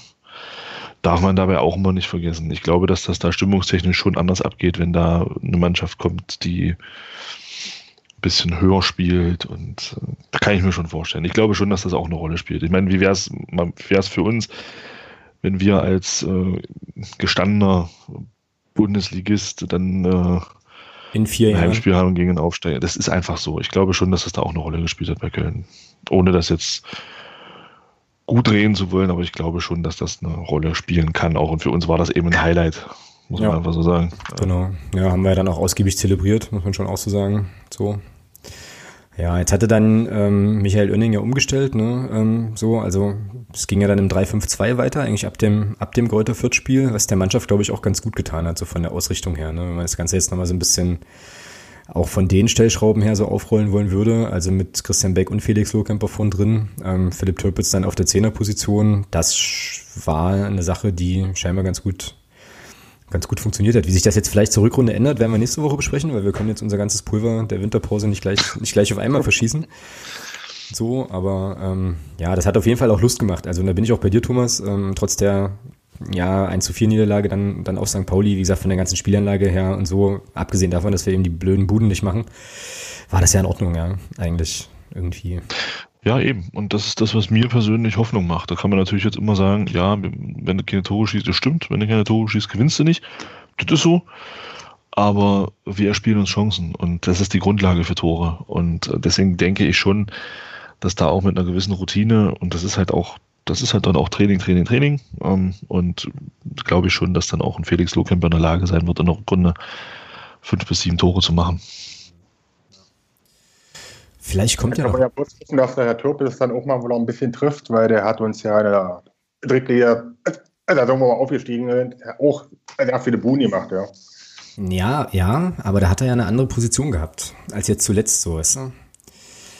Also ich weiß nicht, Thomas, wie ist denn das? Du bist da wahrscheinlich tatsächlich noch, noch näher dran, so als Experte oder so, aber äh, die Position, die die Türpe jetzt hat, mal angenommen, er würde, er wird also würden wir jetzt mal davon ausgehen, dass das Spielsystem das gleiche bleiben würde, ähm, ist das dann eine, die äh, mehr Assists, weniger Tore äh, nach sich zieht oder wie ist das zu erklären? Ähm, abgesehen natürlich davon, dass, er, dass wir jetzt in der Liga höher spielen und es da vielleicht nicht ganz so einfach ist wie in der dritten Liga, aber ja, grundsätzlich glaube ich schon, dass du auf der Position, auf der er jetzt spielt, eher in Abschlusssituationen kommst, als du das auf, Außen, auf einer Außenposition machst.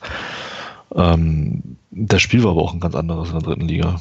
Ähm, also es war halt auch ganz anders ausgelegt. Also es war ja schon hauptsächlich auf Umschaltsituationen aufgelegt, ausgelegt in der dritten Liga und das ist ja jetzt auch unter, gerade unter Michael Oenning siehst du ja einen ganz anderen Ansatz. Und Fußball, den wir spielen wollen. Und da denke ich schon, dass diese Position von Philipp Türpitz eher eine Position sein wird, die wahrscheinlich mehr dafür da ist, Tore vorzubereiten oder einzuleiten, mhm. als selber in Abschlusssituationen zu kommen. Das denke ich schon, ja. Was ist denn das für eine Spielanlage, die wir jetzt zeitigen? So. Ja, ich denke mal, dass man das schon sieht. Also es ist äh, fußballerisch auf jeden Fall ein ganz anderer Ansatz. Also man geht schon unter Michael Oenning in Richtung, man will Fußball spielen, man will selber aktiv sein. Ja was mir persönlich sehr gut gefällt. Ich äh, bin großer Fan von Mannschaften, die Fußball spielen wollen äh, und nicht Fußball zerstören wollen. Ähm, und das ist schon von daher, man sieht das schon, also ich finde, man hat das auch in den, bei den, man sieht das bei den Toren in den Vorbereitungsspielen, dass da vom, vom Rausspielen her schon ein ganz klarer Plan da ist und ähm, dass es eben so ein bisschen das, was mir ja gerade zu Beginn der, der, der Hinrunde so ein bisschen gefehlt hat. Ähm, ich hatte das Gefühl, da war viel auch Zufall dabei. Und ähm, das ist eben jetzt nicht mehr so. Also ich habe schon den Eindruck, dass das, dass da schon auch Chancen wirklich mit einer Spielidee auch herausgespielt werden. Ja.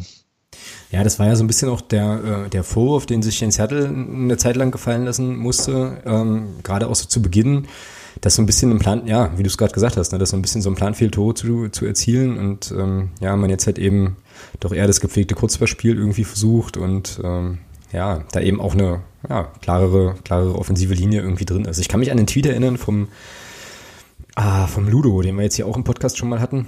Mhm. Ähm, der auch so in die Richtung ging, relativ am Anfang der Saison so, ja, hm, klare Spielidee, nicht so richtig zu erkennen, äh, irgendwie wird schwierig. Ne? Und ja, das scheint jetzt mit Michael Oenning ähm, dann besser geworden zu sein. Was waren eigentlich Nein, hm? oder anders, Spiel, anders geworden zu sein? Klare Spielidee war unter mir ins Hertel auch, das kann man nicht sagen. Die war schon da, aber das war eben eine andere Idee. Okay. Von es war eben mehr so eine Idee, auch, auch so dieses, dieses Kompakte aus dem, aus einer kompakten Defensive heraus in diese Umschaltsituation zu kommen. Das war schon, also ich, will, möchte dem Hattel da jetzt nicht die Idee absprechen, aber der, der Ansatz ist unter, unter Michael Oenning einfach ein ganz anderer. Ja, Michael Oenning möchte, möchte mit der Truppe, möchte, dass die Truppe aktiv ist, dass sie mit, dass sie Ballbesitz hat und dass sie sich eben Chancen herausspielt. Ja, und das ist schon ein Unterschied, aber eine Idee, eine Spielidee hat Jens Hertel auch. Also das kann man, das kann man so nicht sagen.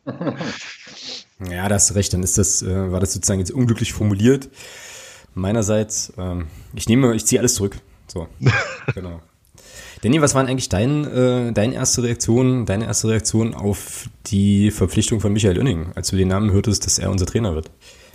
Ich musste wirklich erstmal, ich habe den Namen schon mal gehört, das war das erste gewesen, aber ich wusste nicht, wo ich ihn hinstecken sollte. Ich musste wirklich erstmal Google fragen, wo er denn herkam. Mhm. Ja, jetzt gibt's ja irgendwie beim MDR, äh, glaube ich, so diese, diese, das Önningsche Fußballprinzip Kolumne. Ich muss ganz ehrlich sagen, ich habe es noch nicht gelesen. Äh, so. Thomas, hast du da schon mal reingeguckt? Ich habe die ersten drei Sätze gelesen und habe es ausgemacht. Worum geht's denn da? Kann mich mal kurz einmal briefen? Ich, ja, das ist das ist Önningsche Fußballprinzip ist halt so ein bisschen so ein satirisches Ding äh, auf den Michael Oenning, weil ich meine, das ist ja hoch und runter diskutiert worden. Er hat ja einen gewissen Ruf, wo auch immer der herkommt. Äh, ähm, und ja, keine Ahnung. Ich finde das halt einfach affig. muss ich einfach so sagen. Ich kann also, damit nichts an. Also kann damit nichts anfangen. Muss man nicht lesen, meinst du? Also aus meiner Sicht nicht, aber das heißt natürlich nicht, dass das jetzt nichts für dich wäre. Also aus meiner Sicht muss man es nicht lesen, aber das kann ja jeder für sich selber entscheiden. Ja. Gut. Ähm, ich glaube, wir haben die Hinrunde plus eins äh, dann doch recht ausführlich besprochen, oder? Ähm, Gibt es noch irgendwelche Sachen, die euch irgendwie jetzt in Erinnerung geblieben sind, die wir dringend noch ansprechen sollten hier an der Stelle? Oder so? Danny, oder irgendwas? Nee, da können wir eigentlich einen Cut drauf machen und dann. Gut. Thomas?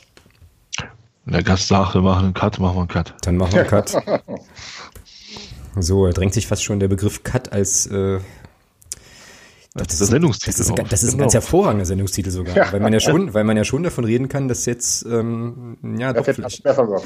Naja, dass jetzt vielleicht doch eine andere, ähm, noch mal eine andere Zeitrechnung eingesetzt hat. So, ähm, weil man ja dann doch äh, nochmal dolle stark nachjustiert hat. Kommen wir gleich zu.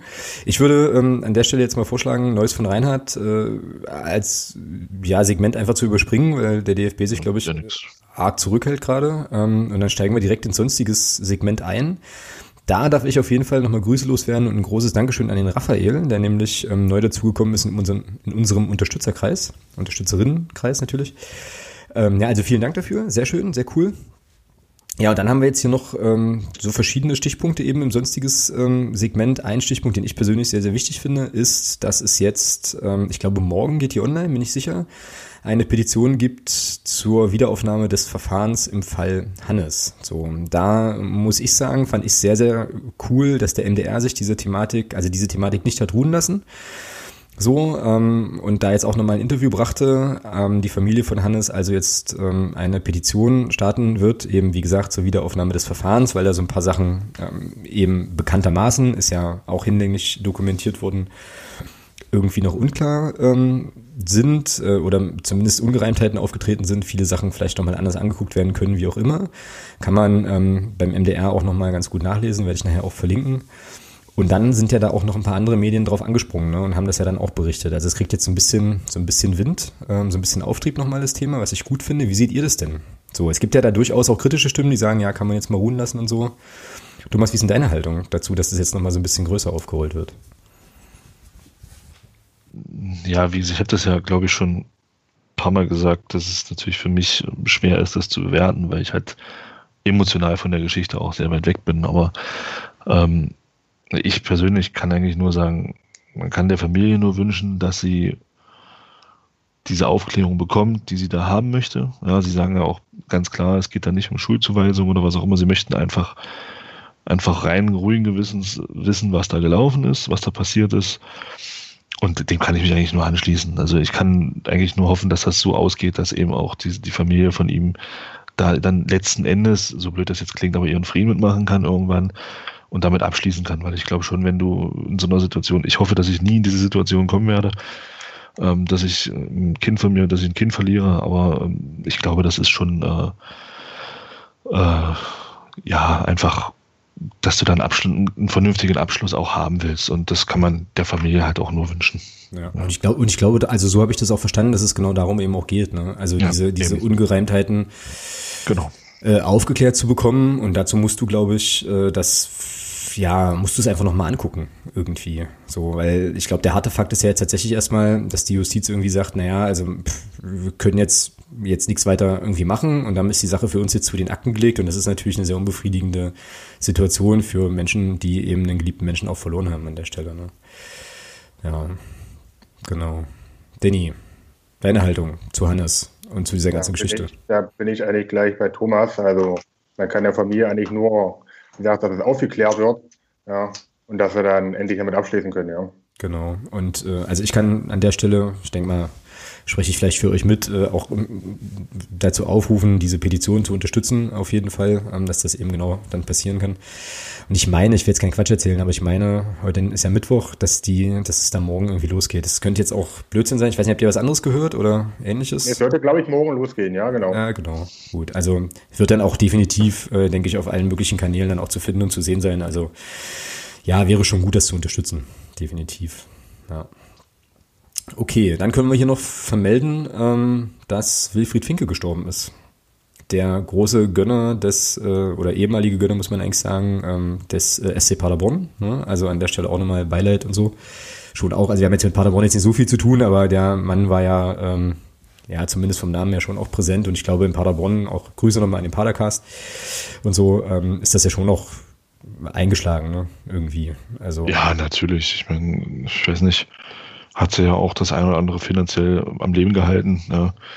Ähm, von daher, das ging halt dann auch relativ schnell, ja. Also ich meine, ich hatte das, glaube ich, über ein Padercast halt mitbekommen, dass er da so im letzten Jahr sich irgendwie rausgezogen hat und dann hat man auch schon gesagt, aus gesundheitlichen Gründen. Und dass es jetzt dann auch so schnell ging, also das ist schon krass, ja. Also ich meine, er ist ja nur auch nicht wirklich alt gewesen, ich glaube 67 oder so. Mhm, genau. Ähm, ja, ist schon heftig. Also da kann man wirklich nur sagen, da beide dann alle die, die ihn da irgendwie ein bisschen und auch in Paderborn, die da auch ein Stück weit von ihm auch profitiert haben, ohne das jetzt werten zu meinen. Ähm, er ist da ja schon eine große Figur in, in Paderborn, muss man einfach sagen. Mhm. Ja. Oder in der ganzen Region, nicht nur in Paderborn, ich denke mal auch in dieser ganzen Region dort. Ja, glaubt ihr, dass das irgendwie Auswirkungen hat auf den SCP? So? Wenn ich das richtig mitbekommen habe, hatte er sich von allen Ämtern schon vorher zurückgezogen. Von daher glaube ich nicht, dass das große Auswirkungen auf Paderborn haben wird, jetzt in der, in der finanziellen und auch in der sportlichen Entwicklung und Ausrichtung, kann ich mir nicht vorstellen. Mhm. Ja, ich meine sowas irgendwie auch gehört zu haben, aber an der Stelle kann man dann, glaube ich, auch nochmal ruhigen Gewissens den Padercast empfehlen. Ähm, ich denke mal, die Jungs werden auch über das Thema bei Zeiten mal reden und dann, die sind ja auch noch ein ganzes Stück näher dran. Ne? Und ähm, wenn man da also Informationen nochmal braucht oder haben will, kann man an die Stelle, glaube ich, nochmal gut gucken. Ja, und dann ist jetzt der letzte große Posten, den wir hier besprechen ähm, wollen und werden. Ähm, die das Frage Ganze, des Podcast-Paten. Ja, ja, und äh, vorher aber erstmal noch generell so die äh, so. Kaderveränderung in der Winterpause. Und dazu passen ja dann, passt ja dann die Frage vom, von unserem Podcast-Paten ganz gut. Wir haben ähm, drei neue Spieler geholt und ich muss ganz ehrlich sagen, dass mich diese Verpflichtungen dann doch nochmal aus meinem Winterschlaf in ein Stadium äh, der Euphorie versetzt haben. So, wie ging's euch? Danny, wie ist bei dir gewesen, als du gehört hast, äh, Jan Kirchhoff, Steven Leverenz ein bisschen später und Timo Pertl kommen nach Magdeburg? Ja, Jan Kirchhoff, ja, eigentlich ein großer Name. Ja, wie gesagt, dann war er ja in England gewesen. Ja, dann war er ja arbeitslos, kann man sagen. Ja, von ihnen erhoffe ich mich eigentlich sehr, sehr viel. Von Timo Pertl, ja, Bochum, ja, linker Verteidiger, ja, mal gucken. Ja, und von den Herrn Leberenz aus Kiel, ja, mal gucken, ob er auf der linken Außenbahn sehr viel Dampf macht, ja, und einige Flanken reinschlagen kann. Ja, wenn er auf der linken Außenbahn überhaupt sehr, spielt. Ich bin sehr, ich bin sehr zuversichtlich. Ja. Geht mir ähnlich. Thomas und ich haben ja dann, also wir haben ja beide dann direkt mal telefoniert, ne? Nach dem, nach, nach der Verpflichtung von Leverenz. Das ist mich ja gleich ganz euphorisch angerufen. Also Leverenz muss ich sagen, bei Kirchhoff und Pertl bin ich noch so ein bisschen, aufgrund der verletzten Historie von beiden, bin ich da so ein bisschen noch vorsichtig, was das Thema Euphorie bei beiden angeht. Aber beim Leverenz muss ich sagen, das ist, das ist ein Brett. Also, wenn man überlegt, dass der im letzten Jahr äh, bei Kiel, als sie fast aufgestiegen sind, in 30 Spielen acht Tore gemacht hat, acht Tore vorbereitet hat, ähm, das spricht schon dafür, dass er ein Spieler ist, der halt auch den Weg äh, nach vorne sucht und auch findet vor allem, ja. Und ähm, also da muss ich sagen, die, die Verpflichtung, da habe ich mich doch sehr gefreut. Mhm. Ja. ja, ich muss bei, also bei dem Thema Kirchhoff, ne, ähm, ja, weiß ich nicht. Also ich, klar, Verletzungshistorie mit allem drum und dran muss man natürlich im Hinterkopf behalten. Äh, Timo Pertl hat ja dann auch gleich irgendwie mit dem Handbruch er dann eingestiegen. Ähm, übrigens, äh, ein Neuzugang von Ingolstadt hat das gleiche Thema. Der hat sich auch die Mittelhand gebrochen. Ich glaube, Mavrei oder so. Musste ich so ein bisschen schmunzeln, dachte mir so, das ist wahrscheinlich so die Standardverletzung äh, für Neuzugänge. Ähm, okay. Nee, aber äh, also bei dem Thema Kirchhoff war das bei mir so, ich, ich las den Tweet ne, vom FCM so hier, ähm, FCM verpflichtet Jan Kirchhoff, dann guck ich drauf, ja okay, Jan Kirchhoff, den Namen kenne ich, aber der Kirchhoff kann das nicht sein. Ja? so. Und dann guckte ich, guck ich doch mal genauer hin und dachte mir so, es ist doch der Kirchhoff, ja krass. Ähm, ja, also ich bin da bei Danny tatsächlich. Also ich verspreche mir von dem schon auch äh, eine Menge, ähm, was einfach damit zu, also wenn er gesund bleibt, das muss man natürlich auf jeden Fall nochmal noch mal dazu sagen, aber ich glaube, da kommt, kommt ein Spieler, der diese Vita hat, mit 28 Jahren oder wie alt er jetzt ist, äh, auch gar nicht drum rum, glaube ich, dass ihm da so große Erwartungen ähm, letzten Endes entgegengebracht werden. So, also ich meine, weißt du, du hast halt eben nicht Heinz Galupke aus der Berlin-Liga verpflichtet, sondern jemanden, der irgendwie ja, Champions League gespielt hat. Ja, und das auch sicherlich nicht zufällig. Also, ähm, ja, doch, also ich fand das, fand das geil, finde das immer noch geil. Ja, geil. Ja Wir wollen ja jetzt nicht von Schlimmsten aussehen, dass sich die Spieler gleich wieder verletzen. Nee, auf keinen äh, Fall. Ich hoffe ja bloß, dass einer von denen vernünftig äh, Freistöße schießen kann. Äh, nicht, dass da die Hälfte wieder in eine Mauer geht oder ja, drei Meter am Tor vorbei.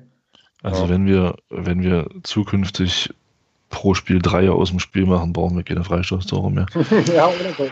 Also äh, von daher, nee, also keine Frage. Jan Kirchhoff ist natürlich, wenn er fit ist und wenn er dann spielt, glaube ich schon, dass der uns massiv helfen wird. Schon alleine aufgrund seiner Ruhe und seiner Übersicht am Ball. Ähm, das ist ja völlig unbestritten, ja. Und äh, der, der galt nicht ohne Grund damals, als er von Mainz zu Bayern gegangen ist, als eines der größten Talente oder, oder als schon als großes Talent auch, ja, ähm, im, im, deutschen Fußball. Und aber es hat ihm dann schon alles so ein bisschen Strich durch die Rechnung gemacht. Ich glaube, in zwei Jahren Schalke, glaube ich, drei oder drei, drei oder sechs Spiele gemacht. Das ist natürlich nicht viel, ja. Und ähm, deswegen kann man ihm nur wünschen, dass das bei uns hier alles gut geht. Aber ich denke, mit Dirk Keller als Fitnesscoach kann das nur gut gehen. Ähm, Tobias Schwede haben wir ja auch fit bekommen, der in Bremen auch zum Ende hin relativ häufig verletzt war. Also von daher bin ich da schon optimistisch, dass er auch spielen wird. Und dann ist er natürlich eine große Hilfe, gar keine Frage. Und es scheint ja auch, wenn man das so hört, was der, auch was der Michael Oenning so sagt, scheint es ja auch so zu sein, dass er schon auch vom Typ jemand ist, der sofort auch ähm, in diese so, in so eine Führungsrolle halt auch reinwächst jetzt innerhalb der Mannschaft. Und das kann natürlich nur helfen, ja. Ja. Ja, und ich meine, jetzt müssen wir natürlich jetzt hier nicht ähm, nochmal alle Aussagen reproduzieren, die äh, Mario Kalnick ähm, in besagtem Podcast schon getätigt hat, aber ist schon eben auch interessant, ne, dass wir jetzt halt in der, in der Situation sind, dass wir jetzt in der Winterpause solche Spieler, ähm, sicherlich auch aufgrund ihrer Verletzungshistorie etc. Ja, natürlich, aber dass, wir, Frage. aber dass wir die jetzt an uns binden können, ist natürlich geil. Richtig, richtig cool ähm, so. Und da darf man schon, da darf man schon gespannt sein, wie das äh, letzten Endes funktioniert. Und eine Sache muss man an der Stelle auch nochmal sagen, habe ich auch dolle geschmunzelt, das ging ja lange äh, der Name ähm, Florian Kahrt durch die, durch die Presse, ja, ja. so ein bisschen so, ja. Also das war so ein bisschen, also das meine ich jetzt im übertragenen Sinne nicht falsch verstehen, das war so ein bisschen so die Sau, die, die da so durchs Dorf getrieben wurde. Und dann holen die Kirchhoff, Leverenz, äh, Pertel und du hast vorher keinen Ton gehört, ja. Überragend. Nee, vor allem das Schöne war ja wirklich, als der Steven Leverenz in, in Kiel seinen Vertrag aufgelöst hat, habe ich mir auch so gedacht, Mensch, das wäre doch eigentlich ja, immer ja. von FCM. Ja, genau. Und dann dachte ich mir so, nee, ich kann mir das nicht vorstellen, dass der hierher kommt. Und, ja. und ein paar Tage später unterschreibt er hier, ja. Genau. Ja, schon. Ja, also muss man einen Hut ziehen, ja. Gute Arbeit auf jeden Fall der Verantwortlichen. Ähm, zumindest von allem, was man jetzt so sagen kann. Dass man sich die Spieler angeln konnte, ist schon ganz cool. Ähm, ich glaube, wir können ähm, auch etablieren, dass wenn ähm, der Herr Kirchhoff gesund bleibt, ist der gesetzt. Ne? Also wird er definitiv. Ja, auf jeden Fall, ja wird er definitiv spielen. Ähm, wie gesagt, wir wollen nächste Woche noch mal so ein bisschen drauf gucken, wie sich vielleicht jetzt auch taktische äh, Geschichten oder Grundordnungen verändern können oder so. Da gab es ja auch von Michael Oenning schon so ein paar Andeutungen. Ähm, ja, aber was machen wir denn mit, mit Herrn Leverenz? Also der ist ja schon auf der linken Seite eigentlich zu Hause. Ähm, und ich glaube aber auch, das war kein Zufall, dass die Pressemitteilung des Clubs dann verlauten ließ, ja, offensiv flexibel einsetzbar. So. Jo also ich habe ihn auch, glaube ich, eher so auf der linken Seite im Kopf, aber ähm, ja, der kann wahrscheinlich schon auch dann mehrere Sachen spielen. Thomas, würdest du ihn hinstecken? Da, wo er gebraucht wird?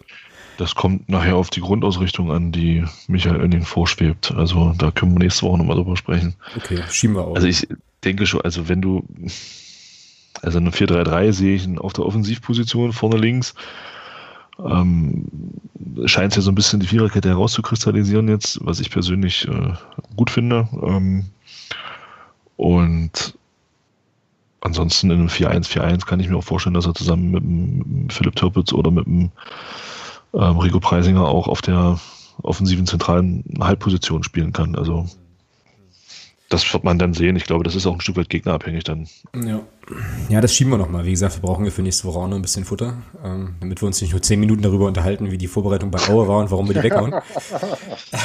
so. Äh, ja, genau.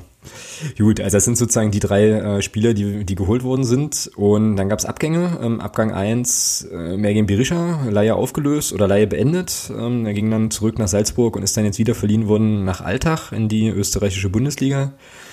Ja, schade, dass da nicht geklappt Also, warum auch immer, ja, aber es hat halt einfach nicht gepasst, ja. Mhm, genau. Ja, und das Gleiche kann man, glaube ich, sagen für Jasmin Fesic, ne? Ja. So, Klar. Auch irgendwie ein großes Missverständnis, glaube ich. Ich möchte das übrigens, ich möchte das übrigens hier nochmal gerade rücken, ja. Also ich wollte dem, dem Fersic vorhin nicht zu, nicht zu nahe treten, ja. Also ich hatte nur, ich, also ich glaube jetzt nicht, dass er keinen Bock hatte, hier zu spielen, so, sondern ich hatte immer nur so, also, naja, der hat halt eher keine so dolle hohe Körperspannung, wenn man ihn so gesehen hat, ne? Also das war, als ich an der Stelle sagen wollte. Ähm, ja, Ist gut, lacht mich ruhig aus, ist okay. Äh, war da wahrscheinlich mein letzter Podcast. Ich werde vermutlich ersetzt von irgendjemand anders. Ähm, aber hey. Ja, ähm, bei Jasmin Fesic hat man ähm, ja dann aber auch gehört, dass er irgendwie in der Sommervorbereitung und jetzt äh, zum Start der Wintervorbereitung irgendwie nicht so richtig fit ankam oder so. Habe ich das richtig im Kopf? Oder? Davon habe ich nichts gehört. Nee? Nee. Thomas? Ja, wir hatten ja die Diskussion in der Unterstützergruppe. Ja, darauf will ich jetzt ein bisschen anspielen, genau. Ja, genau. Ja, keine Ahnung. Also ich habe es ja da geschrieben, ich bleibe da auch dabei. Also ein Torwart muss nicht den Fitnesszustand eines Feldspielers haben. Ähm, er läuft einen Bruch, der läuft maximal die Hälfte von dem, was ein Feldspieler läuft. Ähm, von daher finde ich das bei einem Torwart jetzt nicht so schlimm, ähm, weil das kann man, glaube ich, auf der Position relativ schnell wieder aufholen. Ähm, und ja, er hatte halt auch von Anfang an relativ schweren Stand. Ja, und äh, aufgrund dessen, dass er eben gegen St. Pauli, wobei, wo ich immer noch der Meinung bin, der Freistoß war halt einfach nur Sahne getreten. Aber dieses Ding war halt entscheidend dafür, den Jasim Fesic so ein bisschen halt auch von Anfang an kritisch zu sehen. Ähm, und da ist er eben nie so richtig rausgekommen. Ja, und dann mit dieser, mit dieser, mit dieser Rausnahme dann nach dem vierten Spieltag war das ja, glaube ich, ähm, war das klar, dass das hier keine Geschichte von langer Dauer sein wird. Ich hätte jetzt nicht gedacht, dass es so schnell geht, aber da hat der Mario Keinig oder was der Michael Inning ja auch angedeutet, dass es da in Braunschweig auch Zusagen gab, wohl ähm, mhm. für die Karriere nach der Karriere. Ja, genau. Ja, und da kann ich natürlich den Jasmin Felix auch verstehen, wenn er sagt, okay, dann gehe ich halt nach Braunschweig, da habe ich die Garantie, dass ich dann nach, nach meiner Karriere vielleicht einen Torwarttrainer mache oder sowas. Ähm, ja, kann man ihm eigentlich auch nur sagen, da kann man ihm nur alles Gute wünschen und ähm, auch hier schade, dass es nicht funktioniert hat, weil er hat bei Braunschweig ja bewiesen, dass er ein genau. guter bis sehr guter Zweitligatorhüter ist. Das kann ja nicht auf einmal alles weg gewesen sein. Wer weiß, was da, was da war und was da lief und warum und wieso, weshalb. Äh, hat einfach nicht sollen sein. Genau. Ja. Ja, und äh, ist vielleicht auch so ein bisschen ähm, eben auch ein Eingeständnis, dass ähm, ja die Sommertransfers dann eben nicht so glücklich waren. Also, die, also einige Sommertransfers wirklich nicht so glücklich waren. Ich kann mich nicht erinnern, ähm, jetzt in der jüngeren Vergangenheit, dass wir da so eine Situation hatten, dass dann zwei Spieler wirklich gar keine oder wirklich kaum Einsatzzeit hatten. So. Andreas Ludwig. Andreas Ludwig, ja, okay. Ja. Gerhard Müller. Ja. Ex-Lager. Ex-Lager. Ich bin ja schon leise. Ich habe keine Ahnung. Ich verfolge den FCM eigentlich auch nur am Rande. Also ähm, ich, ich finde es die, ich finde halt die, nur, die dann aber so schnell wieder aufgelöst worden, so wollte ich sagen. Lager. Ähm, ich, die waren ja da, oder? Der X-Lager ist in der Winterpause gegangen. Ähm, hat sich dann bei Köln gleich verletzt. Ähm, genau, genau, genau. Ach, stimmt, ja, stimmt. Ja. Eigentlich, also grundsätzlich bin ich ja der Meinung, klar, man kann das natürlich schon sagen, wenn du in einer finanziellen Situation wie wir sind, musst du natürlich hoffen, dass die Transfers sitzen. Aber ich muss auch so schlecht, wie es dann teilweise geredet wurde, war es ja auch nicht. Ich meine, wie es Mario Keinig halt auch gesagt hat, das stimmt halt einfach. Ein Rico Preisinger ist in meinen Augen in der Elf Stammspieler. Das gleiche gilt für einen Tobias Müller.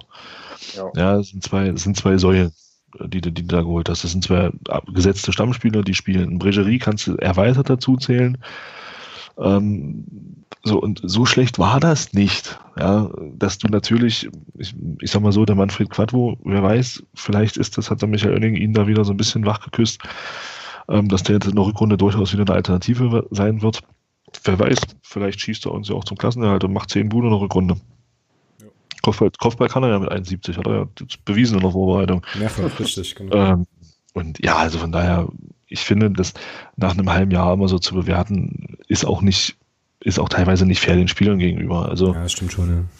Gerade, gerade, guck mal, gerade so Jens Hertel, gerade so, haben ja auch einige Spieler gebraucht, um im System Jens Hertel Fuß zu fassen, ja. Und ähm, von daher warten wir die Rückrunde mal ab. Ich glaube, dann kann man wirklich sagen, wer in Anführungsstrichen gefloppt ist und wer nicht. Schauen wir mal. Klar, mit Abu Hanna, der jetzt auch verliehen wurde, ja, zum nächsten Spieler, das ist natürlich eine blöde Situation für ihn. Halbes Jahr nicht gespielt und dann jetzt verliehen. Ja, kann man nur hoffen, dass er da sich nicht verletzt, viel Spielpraxis hat und dann im Sommer gestärkt zu uns zurückkommt. Mhm. Ja, Christopher Hanke steht noch in der Schwebe, was mit Ihnen natürlich ist, ja. Hm, wäre jetzt meine nächste Frage gewesen. Ich möchte mal ganz ja. kurz, möchte mal ganz kurz was zu, zu Abu Hanna sagen. Äh, der hatte, glaube ich, auch einfach Pech. Der ist einfach, ja, der ist zu den, der ist zu den beschissensten möglichen Zeitpunkten hat er sich verletzt, ja. So. Und dann bist du halt auch raus einfach, ne. Ähm, das ist leider so, ja. Und von daher also schließe ich mich an. Äh, alles Gute in Köln und kommt ja auch aus der Ecke da aus Trösdorf, ähm, so. Also ist vielleicht auch noch mal gar nicht so schlecht. Ja, Danny, du hast es schon angesprochen. Was machen wir mit Christopher Hanke? Ja, sehr schade um ihn, ja. Verdienter Spieler. Ja. Aber in meinen Augen in der Abwehr stark, äh, Kopfball stark, aber leider zu langsam. Ja. Ja.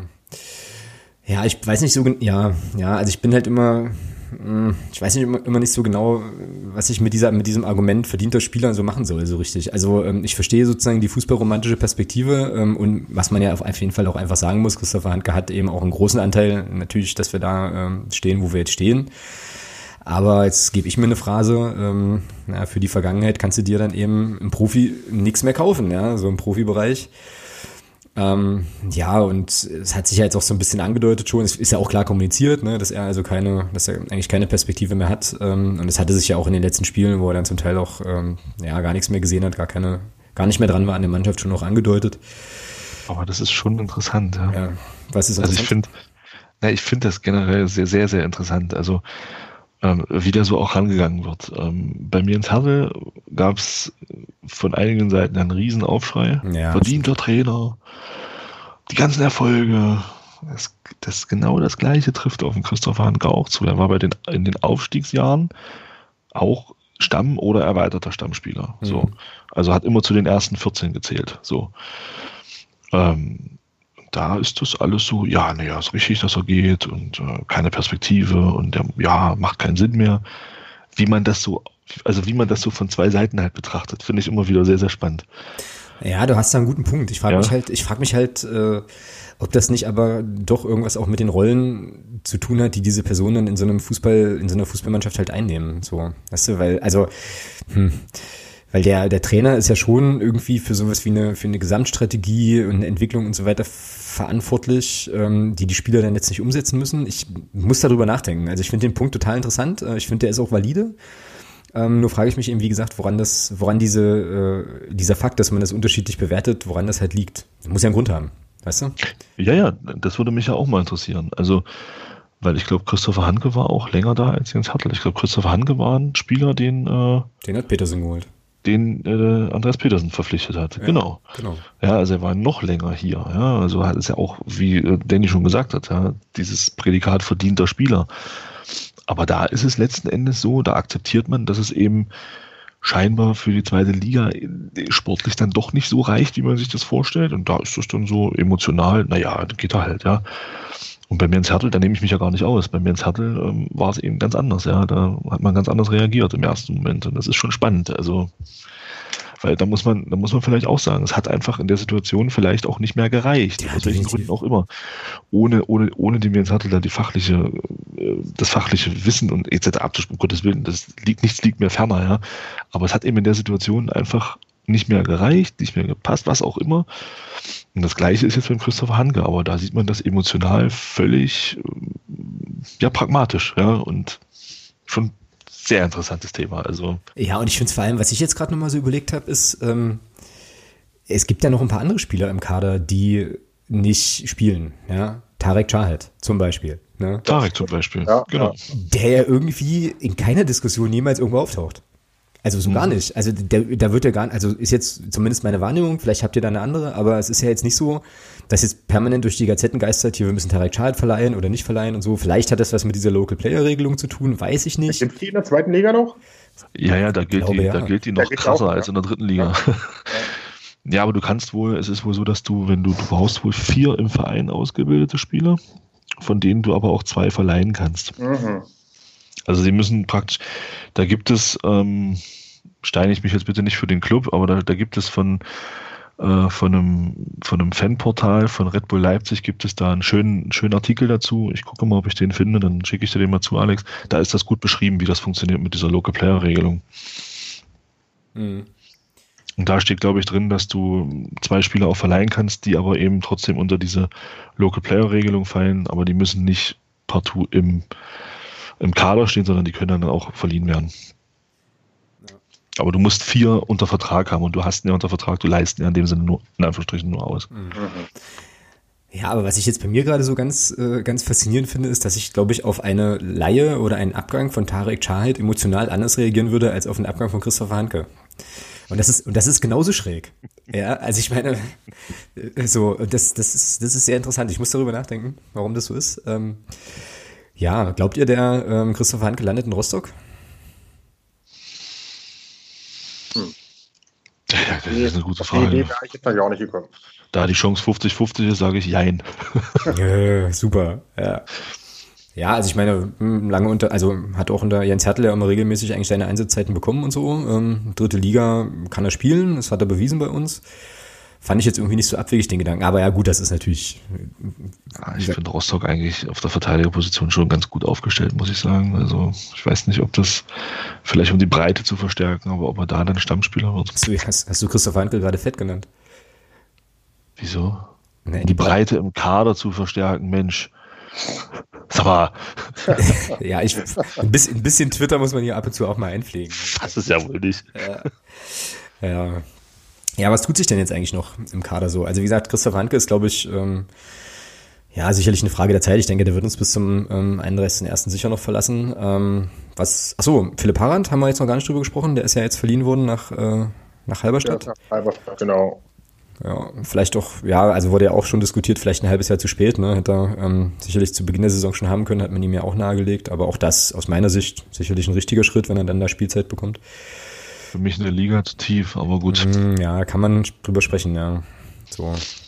Beziehungsweise nichts gegen Halberstadt. Ich finde es großartig, was die aus ihren Möglichkeiten da machen, aber vielleicht von der, von der Ambition her einfach ein Club, der, ja, keine Ahnung, äh, ich denke mal, es wäre schöner gewesen, wenn er bei einem Club gelandet wäre, der ein bisschen weiter, ein bisschen größere Ambitionen hat auch. Mhm. Ja.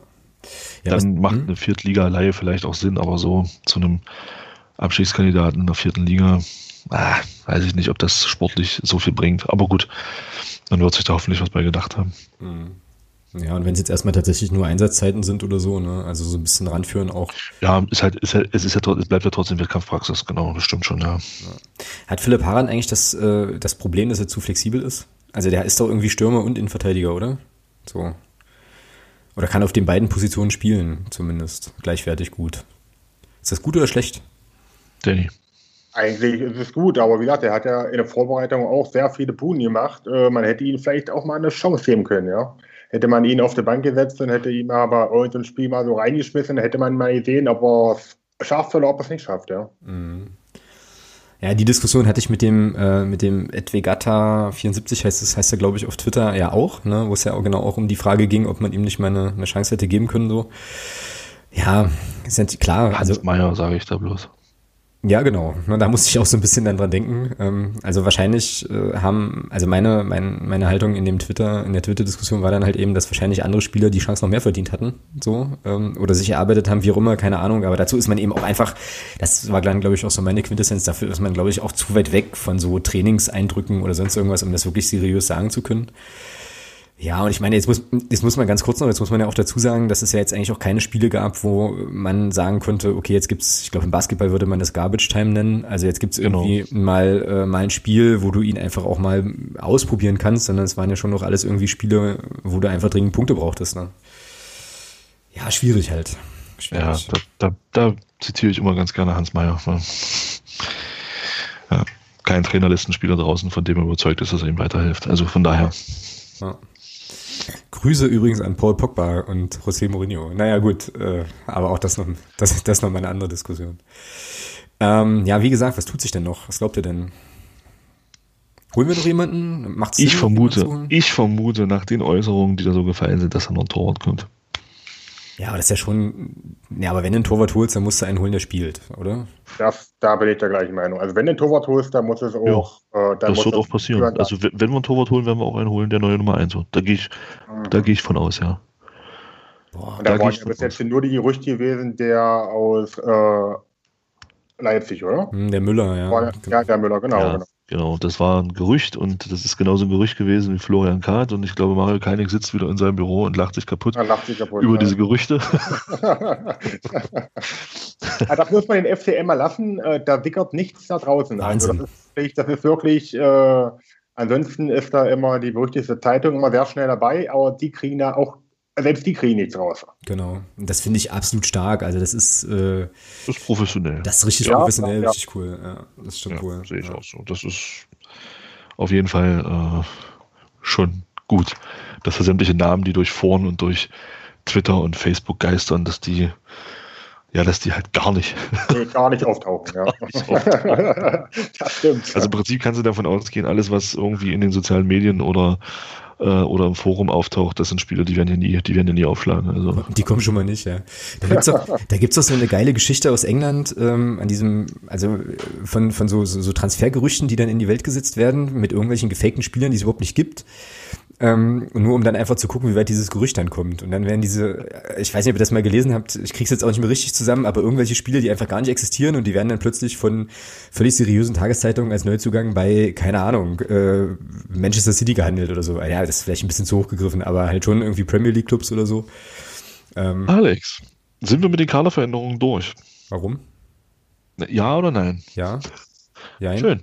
Weil du gerade England sagtest. Wie war Ja. denn dein England-Trip? Äh, kann, Oh. ich, kann ich gleich was zu erzählen, äh, aber wir müssen erstmal noch äh, die Frage unserer Podcast-Paten jetzt hier mit einfließen lassen. Ähm, deswegen sind wir so, mit den Kaderveränderungen noch nicht so ganz okay, durch. du ja, recht. genau. Ich die ich- Frage zurück. Also ich würde ja schrecklich gerne noch mit euch darüber sprechen wollen, ob äh, wir denn jetzt eigentlich noch einen neuen Torwart brauchen oder nicht, aber das machen wir als Cliffhanger für die nächste Folge. Ihr seht schon, wir, genau, ihr seht schon, wir sammeln hier Themen, aber wir haben jetzt noch eine Frage bekommen und die würde ich gerne ähm, hier tatsächlich noch mit einbringen wollen. Also Andreas und Andreas, Grüße nochmal, wollen gern wissen, warum gelingt es unseren Verantwortlichen nicht, Neuzugänge mit FCM-Vergangenheit vor allem aus dem Nachwuchsbereich zu verpflichten? Als Beispiele seien aus der jüngeren Vergangenheit Benjamin Girt ähm, oder auch Florian Krüger, ähm, also Girt vor der Saison, Krüger jetzt während der Saison genannt. Dass in der Vergangenheit Spieler wie Paul Seguin ähm, mindestens die zweite Liga als minimale Voraussetzung angegeben haben, kann doch nun geboten werden. Oder spielt der regionale Bezug der Spieler bei den Transfers und Neuzugängen keine oder nur so eine geringe Rolle, dass dieser nicht ausschlaggebend ist? Ja, Auf welchen Teil der Frage antwortest du jetzt? auf den letzten. Also ich glaube schon, ich glaube schon, dass das heutzutage keine große Rolle mehr spielt. Äh, Welchen, welchen Bezug hat ein Paul Seguin zum FCM? Ich glaube, mit in welchem Alter ist der nach Wolfsburg gegangen? Ja, 13? ja, sehr, sehr früh. Ja. Ja, also welchen Bezug hatten der, hatten der, hatten der zum FCM? Mal abgesehen davon, dass sein Vater halt hier sehr, sehr erfolgreich gespielt hat. Mhm. Gar keinen. Also er persönlich gar keinen. Ja. Ja, zwei, drei Jugendjahre vielleicht und das war's. Von daher ist da schon, ist das ein valider Punkt, den er da, den, den, der da selber auch angebracht wird. Ja. Also dieser regionale Bezug ist, glaube ich, einfach nicht mehr. Der Benjamin Gürt ist, glaube ich, da müsst ihr mir helfen. Wann ist der gegangen? Das war doch auch Früh. gleich aus dem, gleich nach dem Jugendbereich, Ja, sondern ja. gleich beim, Ja, beim Übergang in den Männerbereich ist er gegangen. Genau. Also bei Gürt war das, warte mal ganz kurz noch, bei Gürt war das ja so, der ist ja dann, ähm, ich meine, also jetzt mich auch kein Quatsch erzählen, ich meine, er war noch in einer, da hatten wir noch eine zweite Mannschaft, ähm, so. Das kann sein, ja. Da ist er nee, noch- das, das kann nicht nur sein, das ist so, ja. Da ist er noch kurz äh, aufgeschlagen und dann war er ja in Plauen. Da kann ich mich an, Okay. ein, da kann ich mich an ein Auswärtsspiel erinnern, ähm, in Plauen, wo er, wo wir 2-0 führen und er, glaube ich, dann noch das 2-2 macht und der Stadionsprecher, ähm, ich hoffe, es geht ihm gut, äh, so eskalativ, Herzkasper-mäßig, dass der sowas von hysterisch abgefeiert hat, dass ich dachte, was geht denn? Und das war, glaube ich, Benjamin Girt, der da den Ausgleich erzielte. Also der ist ähm, ja so ein bisschen, also weiß nicht, na, durch Raster gerutscht kann man vielleicht nicht sagen. Ähm, das wird man wahrscheinlich von äh, Christian Beck in Erfurt genauso dann vielleicht sagen können. Ja, das passiert ja immer mal. Das Also, ist halt so, ne? Der ist dann eben gegangen und ähm, hat dann vielleicht auch so als, ja, weiß nicht, ob man das so sagen kann, als Spätstarter oder so, also auf jeden Fall seinen Weg noch gemacht, ne? Und ähm, Ist jetzt wieder in der dritten Liga, ja. ist jetzt wieder in der dritten Liga, genau, war ja in Kiel. Ähm, und ich weiß gar nicht, wo er jetzt genau hingewechselt ist. Das ist eine gute Frage. Fleißfrage. Hm. Danny, jetzt komm. Das ist echt, das ist echt eine gute Frage. Benjamin Girt. So, aber du wolltest weitermachen mit Florian Kart, ja, Herr Thomas. Ich? Florian Kahn? Nicht Florian Kart, Krüger. Krüger. Entschuldigung. Osnabrück, Ja, Osnabrück spielt er übrigens. Der geht jetzt saufen mit äh, Ah, Felix Schüller. Osnabrück. Grüße. Okay. und singen. ähm, ähm, Ja, Florian Krüger ist ja, glaube ich, auch mit 14 oder 15 nach Schalke gegangen, ne? Sie. Ja, also von, da, von daher ist, ist, dies, ist diese, diese, diese anschließende Frage da schon, schon ein sehr, sehr guter Punkt. Ja. Also ich glaube schon, dass dieser regionale Bezug, ich denke, dass es beim Tarek Shahed unter Umständen anders sein könnte, auch wenn der nur ein A-Jugendjahr hier gespielt hat und dann in den Männerbereich gegangen ist. Da kann ich mir vorstellen, ist das vielleicht eine andere Geschichte, weil er eben aus dem Jugendbereich eben diesen Sprung geschafft hat in den Männerbereich. Ich glaube schon, dass das eine größere Rolle dann spielen kann. Aber wenn du jetzt hier zwei, drei Jahre im Jugendbereich gespielt hast und dann den Verein wechselst, ich glaube, das spielt dann für dich keine Rolle. Und dann kommt eben dazu, ähm, ich meine, ich will ihm da nicht zu nahe treten, aber Benjamin Gott hat jetzt ein halbes Jahr zweite Liga gespielt oder großteils gesessen und geht jetzt wieder zurück in die dritte Liga. Das heißt, man ist ja in Kiel auch nicht von, davon überzeugt, dass er jetzt der Spieler ist, der ähm, in der zweiten Liga weiterhelfen kann. Das kommt ja sicherlich auch irgendwo her ohne da jetzt dem Spieler Benjamin Gürtel da irgendwie zu nahe treten zu wollen, ja, um Gottes Willen. Ähm, Florian Krüger, ja gut, der macht natürlich in Abo jetzt scheinbar seinen Weg, ja, hat jetzt ein paar Mal gespielt auch und nicht schlecht gespielt, muss man sagen. Mal gucken, wie sich das da weiterentwickelt. Der ist ja wirklich noch sehr jung, der ist ja glaube ich 19, ja. Mhm. Ja, also muss man sehen, aber ich denke schon, dass das, na gut, dann kommt eben dazu die Perspektive halt auch, ja ich denke mal schon, dass das eine Rolle spielt. Also ein Paul Seguin, ähm, wenn du von einem Club kommst äh, wie Wolfsburg, jetzt kann man ja von der Wolfsburg halten, was man will, aber es ist ein Bundesliga-Club, ähm, der schon auch Ambitionen hat, in Richtung Europa zu schielen. Ähm, da möchtest, da gehst du, glaube ich, ungern komplett weg von, ne? weil du immer wieder hoffst, dass du vielleicht den Sprung dann doch schaffst. Und dann lässt du dich eben nur verleihen und dann lässt du dich eben dahin verleihen, wo du davon überzeugt bist, dass du sportlich am weitesten kommt. Und vielleicht hat er dieses, hat er das hier halt einfach auch nicht gesehen, sich hier eben sportlich so weiterzuentwickeln, dass der Sprung halt in die Bundesliga irgendwann wieder da ist. Aber ich glaube, den haben wir jetzt verliehen, ja? Nach Kräuter Fürth, kann das sein? Hm? Ja, ja, nach Fürth. Genau. Ja, ja, genau, genau, genau. Ja, war der nicht auch in Dresden mal irgendwann? Der war auch in Dresden. Ja, aber in Dresden war auch, genau. Ja, genau. Ja, ich sehe das im Prinzip ähnlich. Ähm, also so wie ich äh, Mario Kalnick immer verstehe, wenn er sich zu diesen Themen äußert, ähm, ist das ja schon auch so, dass die sich, ähm, ja, dass die halt einfach eine Liste an Spielern haben, die interessant sind für den Club aus unterschiedlichen Gründen und ich würde jetzt einfach mal, ich mache es mir jetzt einfach und sage halt, wenn jetzt ein Benjamin Girt oder ein Florian Krüger da nicht draufstehen, dann wird das einen Grund haben. So. Wird das einen Grund haben, genau. Und ähm, um die Frage, Andreas und Andreas, die Frage nochmal zu beantworten, ähm, was das für eine, für eine Rolle spielt, äh, bin ich bei Thomas. Ich glaube, keine große. So, vielleicht, also ich, das ist vielleicht ein Bonus. Also wenn jetzt ein Benjamin Girt ein Spieler gewesen wäre, der ins, ich sag jetzt mal in Anführungsstrichen, Beuteschema gepasst hätte ähm, oder so, kann man sich ja auch irgendwie überlegen, ne, als Backup für, für Christian Beck oder wie auch immer, keine Ahnung. Ähm, und der wäre gekommen, wäre das sicherlich ein Bonus, so ein emotionaler Bonus auch so für die Fanszene nochmal. Ja, kommt jetzt, kommt jetzt einer nach Hause und so. Ich glaube, das macht schon nochmal was. Aber ich glaube, für die sportlich Verantwortlichen ähm, spielt das nicht die Rolle. So, also dafür sind wir im Pro also zu sehr einfach im Profibereich. Da sind andere Parameter, glaube ich, wichtiger. So. Ich kann mich noch erinnern, mit Florian Krüger war das damals so, das hat schon wehgetan, ähm, den im Jugendbereich ziehen zu lassen. Ja, der hat alles kurz und klein geschossen, ne? Ja, aber das war auch, äh. das war ja auch nochmal eine andere Zeit, ne? Also Stichwort Perspektive und so weiter. Und das ist dann, glaube ich, klar, dass ein Jugendspieler von der Qualität zu der Zeit, ähm, von der wir da reden, dann eben natürlich einfach die Chance wahrnimmt und nach Schalke wechselt. Ja? Also klar, geht ja einigen anderen Jugendspielern eben ähnlich. Da wäre es wiederum natürlich ganz geil, wenn wir uns in der zweiten Liga halten könnten und dann eben auch solchen Talenten dann die Perspektive bieten, ähm, wie sie jetzt vielleicht in Florian Florian Krüger in, in Aue sieht oder so, dann da eben auch äh, ja, in der ersten Mannschaft ähm, bei uns eine Chance zu kriegen, ja, klar. Ja, ich hoffe, dass die äh, Frage damit erschöpfend beantwortet ist an der Stelle. Ja, und du wolltest wissen, wie es in England war, ne, Thomas? Ja. Äh, Wahrscheinlich war, nicht nur ich, so. Äh, ich ja, auch.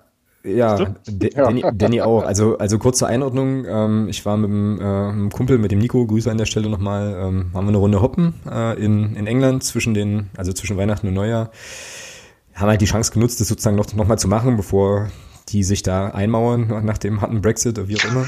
ähm, ja, und es war cool. Also es war eine, war wieder eine coole, äh, coole Erfahrung. Wir haben da irgendwie fünf Spiele gesehen ganz unterschiedlich, also ganz, äh, also vier Spiele Premier League, eine Sp ein Spiel in der zweiten Liga. Ähm, uns haben ja aber dann vor allem auch die Stadien und das Flair so ein bisschen interessiert und das ist in England wirklich interessant. Ne? Also ja, wie gesagt, fünf Standorte, fünf ganz, ganz unterschiedliche, so irgendwie, ja, Atmosphäre, Stadien und so weiter. Ähm, und da sieht man halt schon auch noch so geile Kästen, ja. Also Queens Park Rangers zum Beispiel ähm, haben wir dann gesehen. Loftus Road, das Stadion, das ist mitten im Wohngebiet, da sind die Häuser wirklich rangebaut bis an die Tribünen und da ist es tatsächlich so geil. Das ist richtig geil und da ist es vor allem so, du kannst gar nicht um das Stadion drumherum laufen. Das geht nicht, weil du halt, ähm, also du musst quasi wissen, an welcher Straße sozusagen dein Block ist, um diese Straße anzusteuern, weil du dort dann über ähm, ja, quasi eine Lücke in den Reihenhäusern dann halt zur Tribüne kommst. Das ist schon ziemlich, ziemlich cool. Ähm, hat großen, großen Spaß gemacht. Ich habe mir einen kleinen Traum erfüllt, äh, oder wir beide haben uns einen kleinen Traum erfüllt, damit, dass wir im Craven Cottage waren in, in Fulham. Das war auch sehr, sehr schön. Das ist auch irgendwie unwirklich so, weil du sitzt da in einem Stadion, hast halt hinter dir die Themse, jedenfalls war das dann unser, ähm, unser Block, in dem wir da waren, und dann guckst du auf eine auf einen alten Holzgiebel, ja, so, also auf der gerade rüberliegenden Tribüne, ähm, einfach, weiß ich nicht, das Ding, jetzt will ich keinen Quatsch erzählen, aber da ist halt seit 50 Jahren nichts passiert, ja, so, äh, irgendwie, also das war schon, war schon cool, hat großen Spaß gemacht, ähm, dann auch die Gelegenheit bei Manchester, Manchester United äh, uns ein Spiel anzuschauen.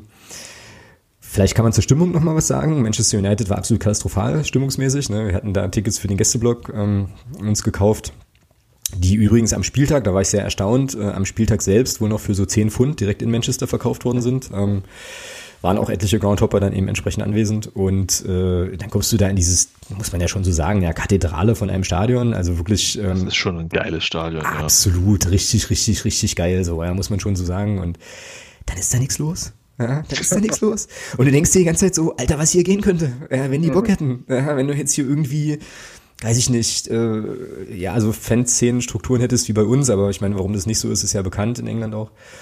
Ja, also die wurden dann schon, ich glaube, die haben, kein Quatsch erzählen, 4-1 gewonnen, glaube ich, ähm, gegen Bournemouth.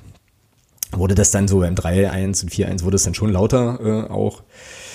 Ähm, ja, und ansonsten, ich bin halt ein großer Freund äh, der, ich sag mal, der, der, der des englischen Humors und auch der englischen Fußballpöbeleien, die da so, äh, die da so haben. Ne? Wir waren bei bin dann auch gleich fertig mit meinem kleinen Monolog. Wir waren bei äh, Southampton gegen West Ham. Und äh, jetzt muss man wissen oder weiß man vielleicht auch, dass West Ham und Millwall sich ja gar nicht verstehen. So, also es ist ja auch so ein, so ein, so ein richtig krasses Hassduell und irgendwann fing dann halt West Ham, die West Ham Kurve halt an zu singen, äh, ja, your shit just like Millwall. Ja, also das war dann schon lustig. Äh, ja, war eine schöne Tour, hat großen, großen Spaß gemacht. Ich bin mal sehr gespannt, ob es das ähm, nochmal wiederhol, also ob das nochmal wiederholbar ist, äh, aufgrund der politischen Geschichten, die da jetzt gerade laufen. Ansonsten kann ich tatsächlich jedem empfehlen, ähm, die oder der die Gelegenheit hat, in England mal ein Fußballspiel zu sehen, guckt euch das, also macht das, guckt euch das an, weil es schon ganz anders ist, als das, was wir so kennen. Und vor allem, wie gesagt, diese Stadien, ja, also diese mitten in der Stadt, klein, eng, verranzt, äh, cool einfach ich höre jetzt auf zu schwärmen. So. Ja, es ist ja da die, äh, hoch runter und äh, gucken da wirklich, ob du auf dem Platz sitzt äh, und nicht stehst, oder ist das wirklich nur? Ja, das, ja, ja, ist so. Ja, ist da haben so. wir, pass auf, haben wir in, haben wir in Manchester Folgendes erlebt. Ähm, also ähm, hatten da hatten da Tickets für hatten Sitzplatztickets, ne? Und es gab dann aber ähm, in diesem Gästeblock der Block war halt geteilt. Es gab äh, den Bereich, wo wir waren, ähm, da gab's Sitz, also da haben die Leute gesessen ähm, und in dem Block nebenan haben die Leute alle gestanden. Mhm. Äh, und in dem Block, in dem wir äh, eben waren, da waren auch tatsächlich viele Familien. Also auch ähm, offensichtlich ist das da so, dass du dann halt eben auch mit der Family von Bournemouth nach Manchester halt auswärts fährst, ne? ähm, kleinere Kinder auch. War so ein bisschen der Familienblock. Dann ging das Spiel los und nach zehn Minuten fingen da ohne Ende an, Ordner in den Block zu kommen. Ja, und haben dann sich äh, irgendwie entsprechend positioniert und so weiter. Und die sind dann halt wirklich äh, in unserem Blog durch die Gegend gelaufen und haben Leute aufgefordert, sich hinzusetzen. So. Oh mein Gott. während, während aber im Nachbarblock alle standen. Und ähm, ich glaube, und ich glaube, du konntest tatsächlich, habe ich nicht mehr so genau zusammenbekommen, aber ich glaube, du konntest tatsächlich Tickets also für diesen Stehbereich kaufen, in dem Wissen, dass du da stehen wirst, so, aber das haben die total durchgesetzt. Ja. Die haben dann in Manchester auch, war auch ganz merkwürdig, immer wenn es äh, eine Ecke gab, einen Einwurf gab oder eine Auswechslung gab, stand plötzlich eine Ordnerkette unten am Spielfeldrand. Da, wo diese Sachen passiert sind, als hätten die Angst vor Flitzern oder so, ja. Also ganz kurios. Und es sind, es ist uns in Manchester aufgefallen, in den anderen Stadien nicht so, wie du sagst, tatsächlich ähm, Ordnerinnen und Ordner ähm, in den Blöcken hoch und runter gelaufen und haben halt geguckt, ob du da rauchst, darfst du nämlich nicht im Stadion, ob du da Alkohol hast, darfst du auch nicht. Ähm, also das war schon, ist schon, ist schon anders, ja, doch. Genau. Ja, ich finde diesen, diesen englischen Humor und auch diese, diese Selbstironie, die da, die, die da in den Stadien auch an den Tag legen. Das finde ich halt auch großartig, die sich dann auch in diesen Fangesängen widerspiegelt. Ich weiß nicht, Newcastle gegen Sunderland war das, glaube ich, im FA Cup jetzt irgendwie, da lief er jetzt auf Netflix. Ja, ja. Eine sehr interessante Doku über, über, über, Netflix, äh, über, über Netflix, über äh, Sunderland.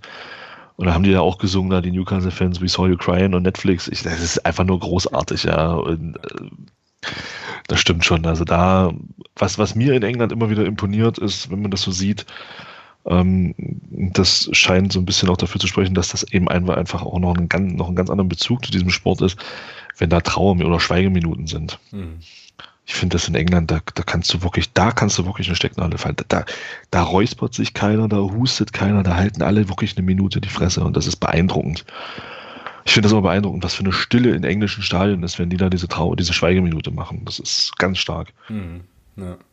ja, zu dieser, äh, zu dieser Sunderland-Newcastle-Geschichte auch nochmal, was ja in England auch so geil ist, ist, dass so eine Nummer, ja, wenn New, also Newcastle, Sunderland hassen sich auch, ja, wie die Pest so, aber wenn Newcastle dann in Sunderland singt, We Saw You Crying on Netflix, dann ziehen auch die Sunderland-Leute ihren Hut davor. Mhm.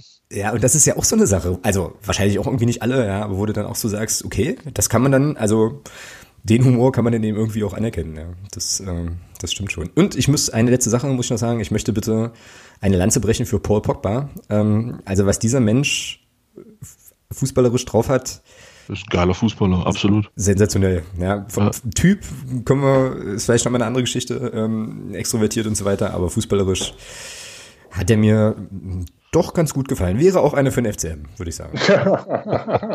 in drei Jahren dann. Genau. aber ich würde eigentlich ungern diesen Berater hier bei uns in Magdeburg sehen. Rayo Minola oder, das, oder Ja, genau. Ja, aber der hat doch, glaube ich, auch Slatan an der Angel. Ja, den will ich ja auch nicht sehen. Doch, na klar. Ja, okay, aber jetzt, jetzt, jetzt, ich glaube, wir schweifen ab vom Abschweifen, wenn du so willst. Nee, äh, das war ja eine Frage. Ich hatte ja. Ja, richtig. Ich wollte ja von dir wissen, wie es in England war. Ja, richtig. Ähm, ja, haben wir sonst noch was irgendwie? Ansonsten würde ich nämlich fast sagen, wir nehmen ja auch erst seit einer Stunde 42 auf. Ja, also, ja, ja. schon Zeit, Mensch. Ähm, ja, also wenn ihr jetzt nichts mehr habt, nee. äh, das war jetzt sozusagen auch die implizite Aufforderung, sozial erwünscht, zu haben. So, sozial erwünscht zu antworten, dass ihr nichts mehr habt. So, dann würde ich sagen, ähm, machen wir einen Deckel drauf für heute, oder? Sie. Was sagt, unser, was sagt unser Gast? Unser Gast ist dabei, sehr schön. Da bin ich dabei, genau. Sehr gut. Na dann ähm, mache ich das auch. Kleine Kapitelmarke. Ähm, Danny, dann dir auf jeden Fall nochmal erstmal ganz, ganz herzlichen Dank äh, für deine Unterstützung als Podcast-Pate in der Hinrunde. Ähm, sehr, sehr großartig und vor allem, dass du dir ja dann doch äh, recht kurzfristig noch die Zeit äh, genommen hast, hier dabei zu sein. Ich fand es total cool. Schön, dass du da warst. Ja, ich bedanke mich bei euch. Ja. Ja, nicht dafür. Und ähm, wir, wie gesagt, werden uns hier wieder hören, wenn ihr mögt, in der kommenden Woche. Wer Lust hat, für die nächste Woche noch eine Podcast-Partnerschaft zu übernehmen und uns vielleicht auch eine Frage zu schicken oder ein Thema, was wir diskutieren sollen, kann, der kann das noch tun. Sehr, sehr gern, würden wir uns sehr darüber freuen, würde uns ähm, sehr helfen und uns hier auch so ein bisschen unterstützen. Ansonsten werden wir in der kommenden Woche ähm, ja das Spiel gegen Erzgebirge Aue vorbesprechen, uns vielleicht auch nochmal kurz darüber beklagen, warum das denn an einem Dienstagabend stattfinden muss, aber das machen wir dann nächste Woche. Ähm, ich habe dann sonst hier noch auf dem Zettel, dass wir darüber sprechen müssen, ob der FCM nun noch einen neuen Torwart braucht oder nicht. Und äh, wir wollen auch noch mal so ein bisschen gucken ähm, auf die, ja, auf die Resultate jetzt in der Vorbereitung. Da glaube ich noch ein Spiel oder zwei sogar sind noch, sind noch offen. Ja, ähm, Samstag in Cottbus. Mhm. Und Zwickau noch irgendwann, oder? In Zwickau, genau. Ah, Zwickau noch, okay. Mhm. Genau, ja, und dann äh, versuchen wir mal so ein bisschen äh, ja, zu gucken, mit welcher Ausrichtung, welche Grundordnung es jetzt vielleicht dann auch in das Spiel gegen Aue geht. Gut, in diesem Sinne ähm, hören wir uns, wie gesagt, in der nächsten Woche und ich sag ein Tschüss in die Runde, macht es gut. Bis dann. Tschüss. Ciao.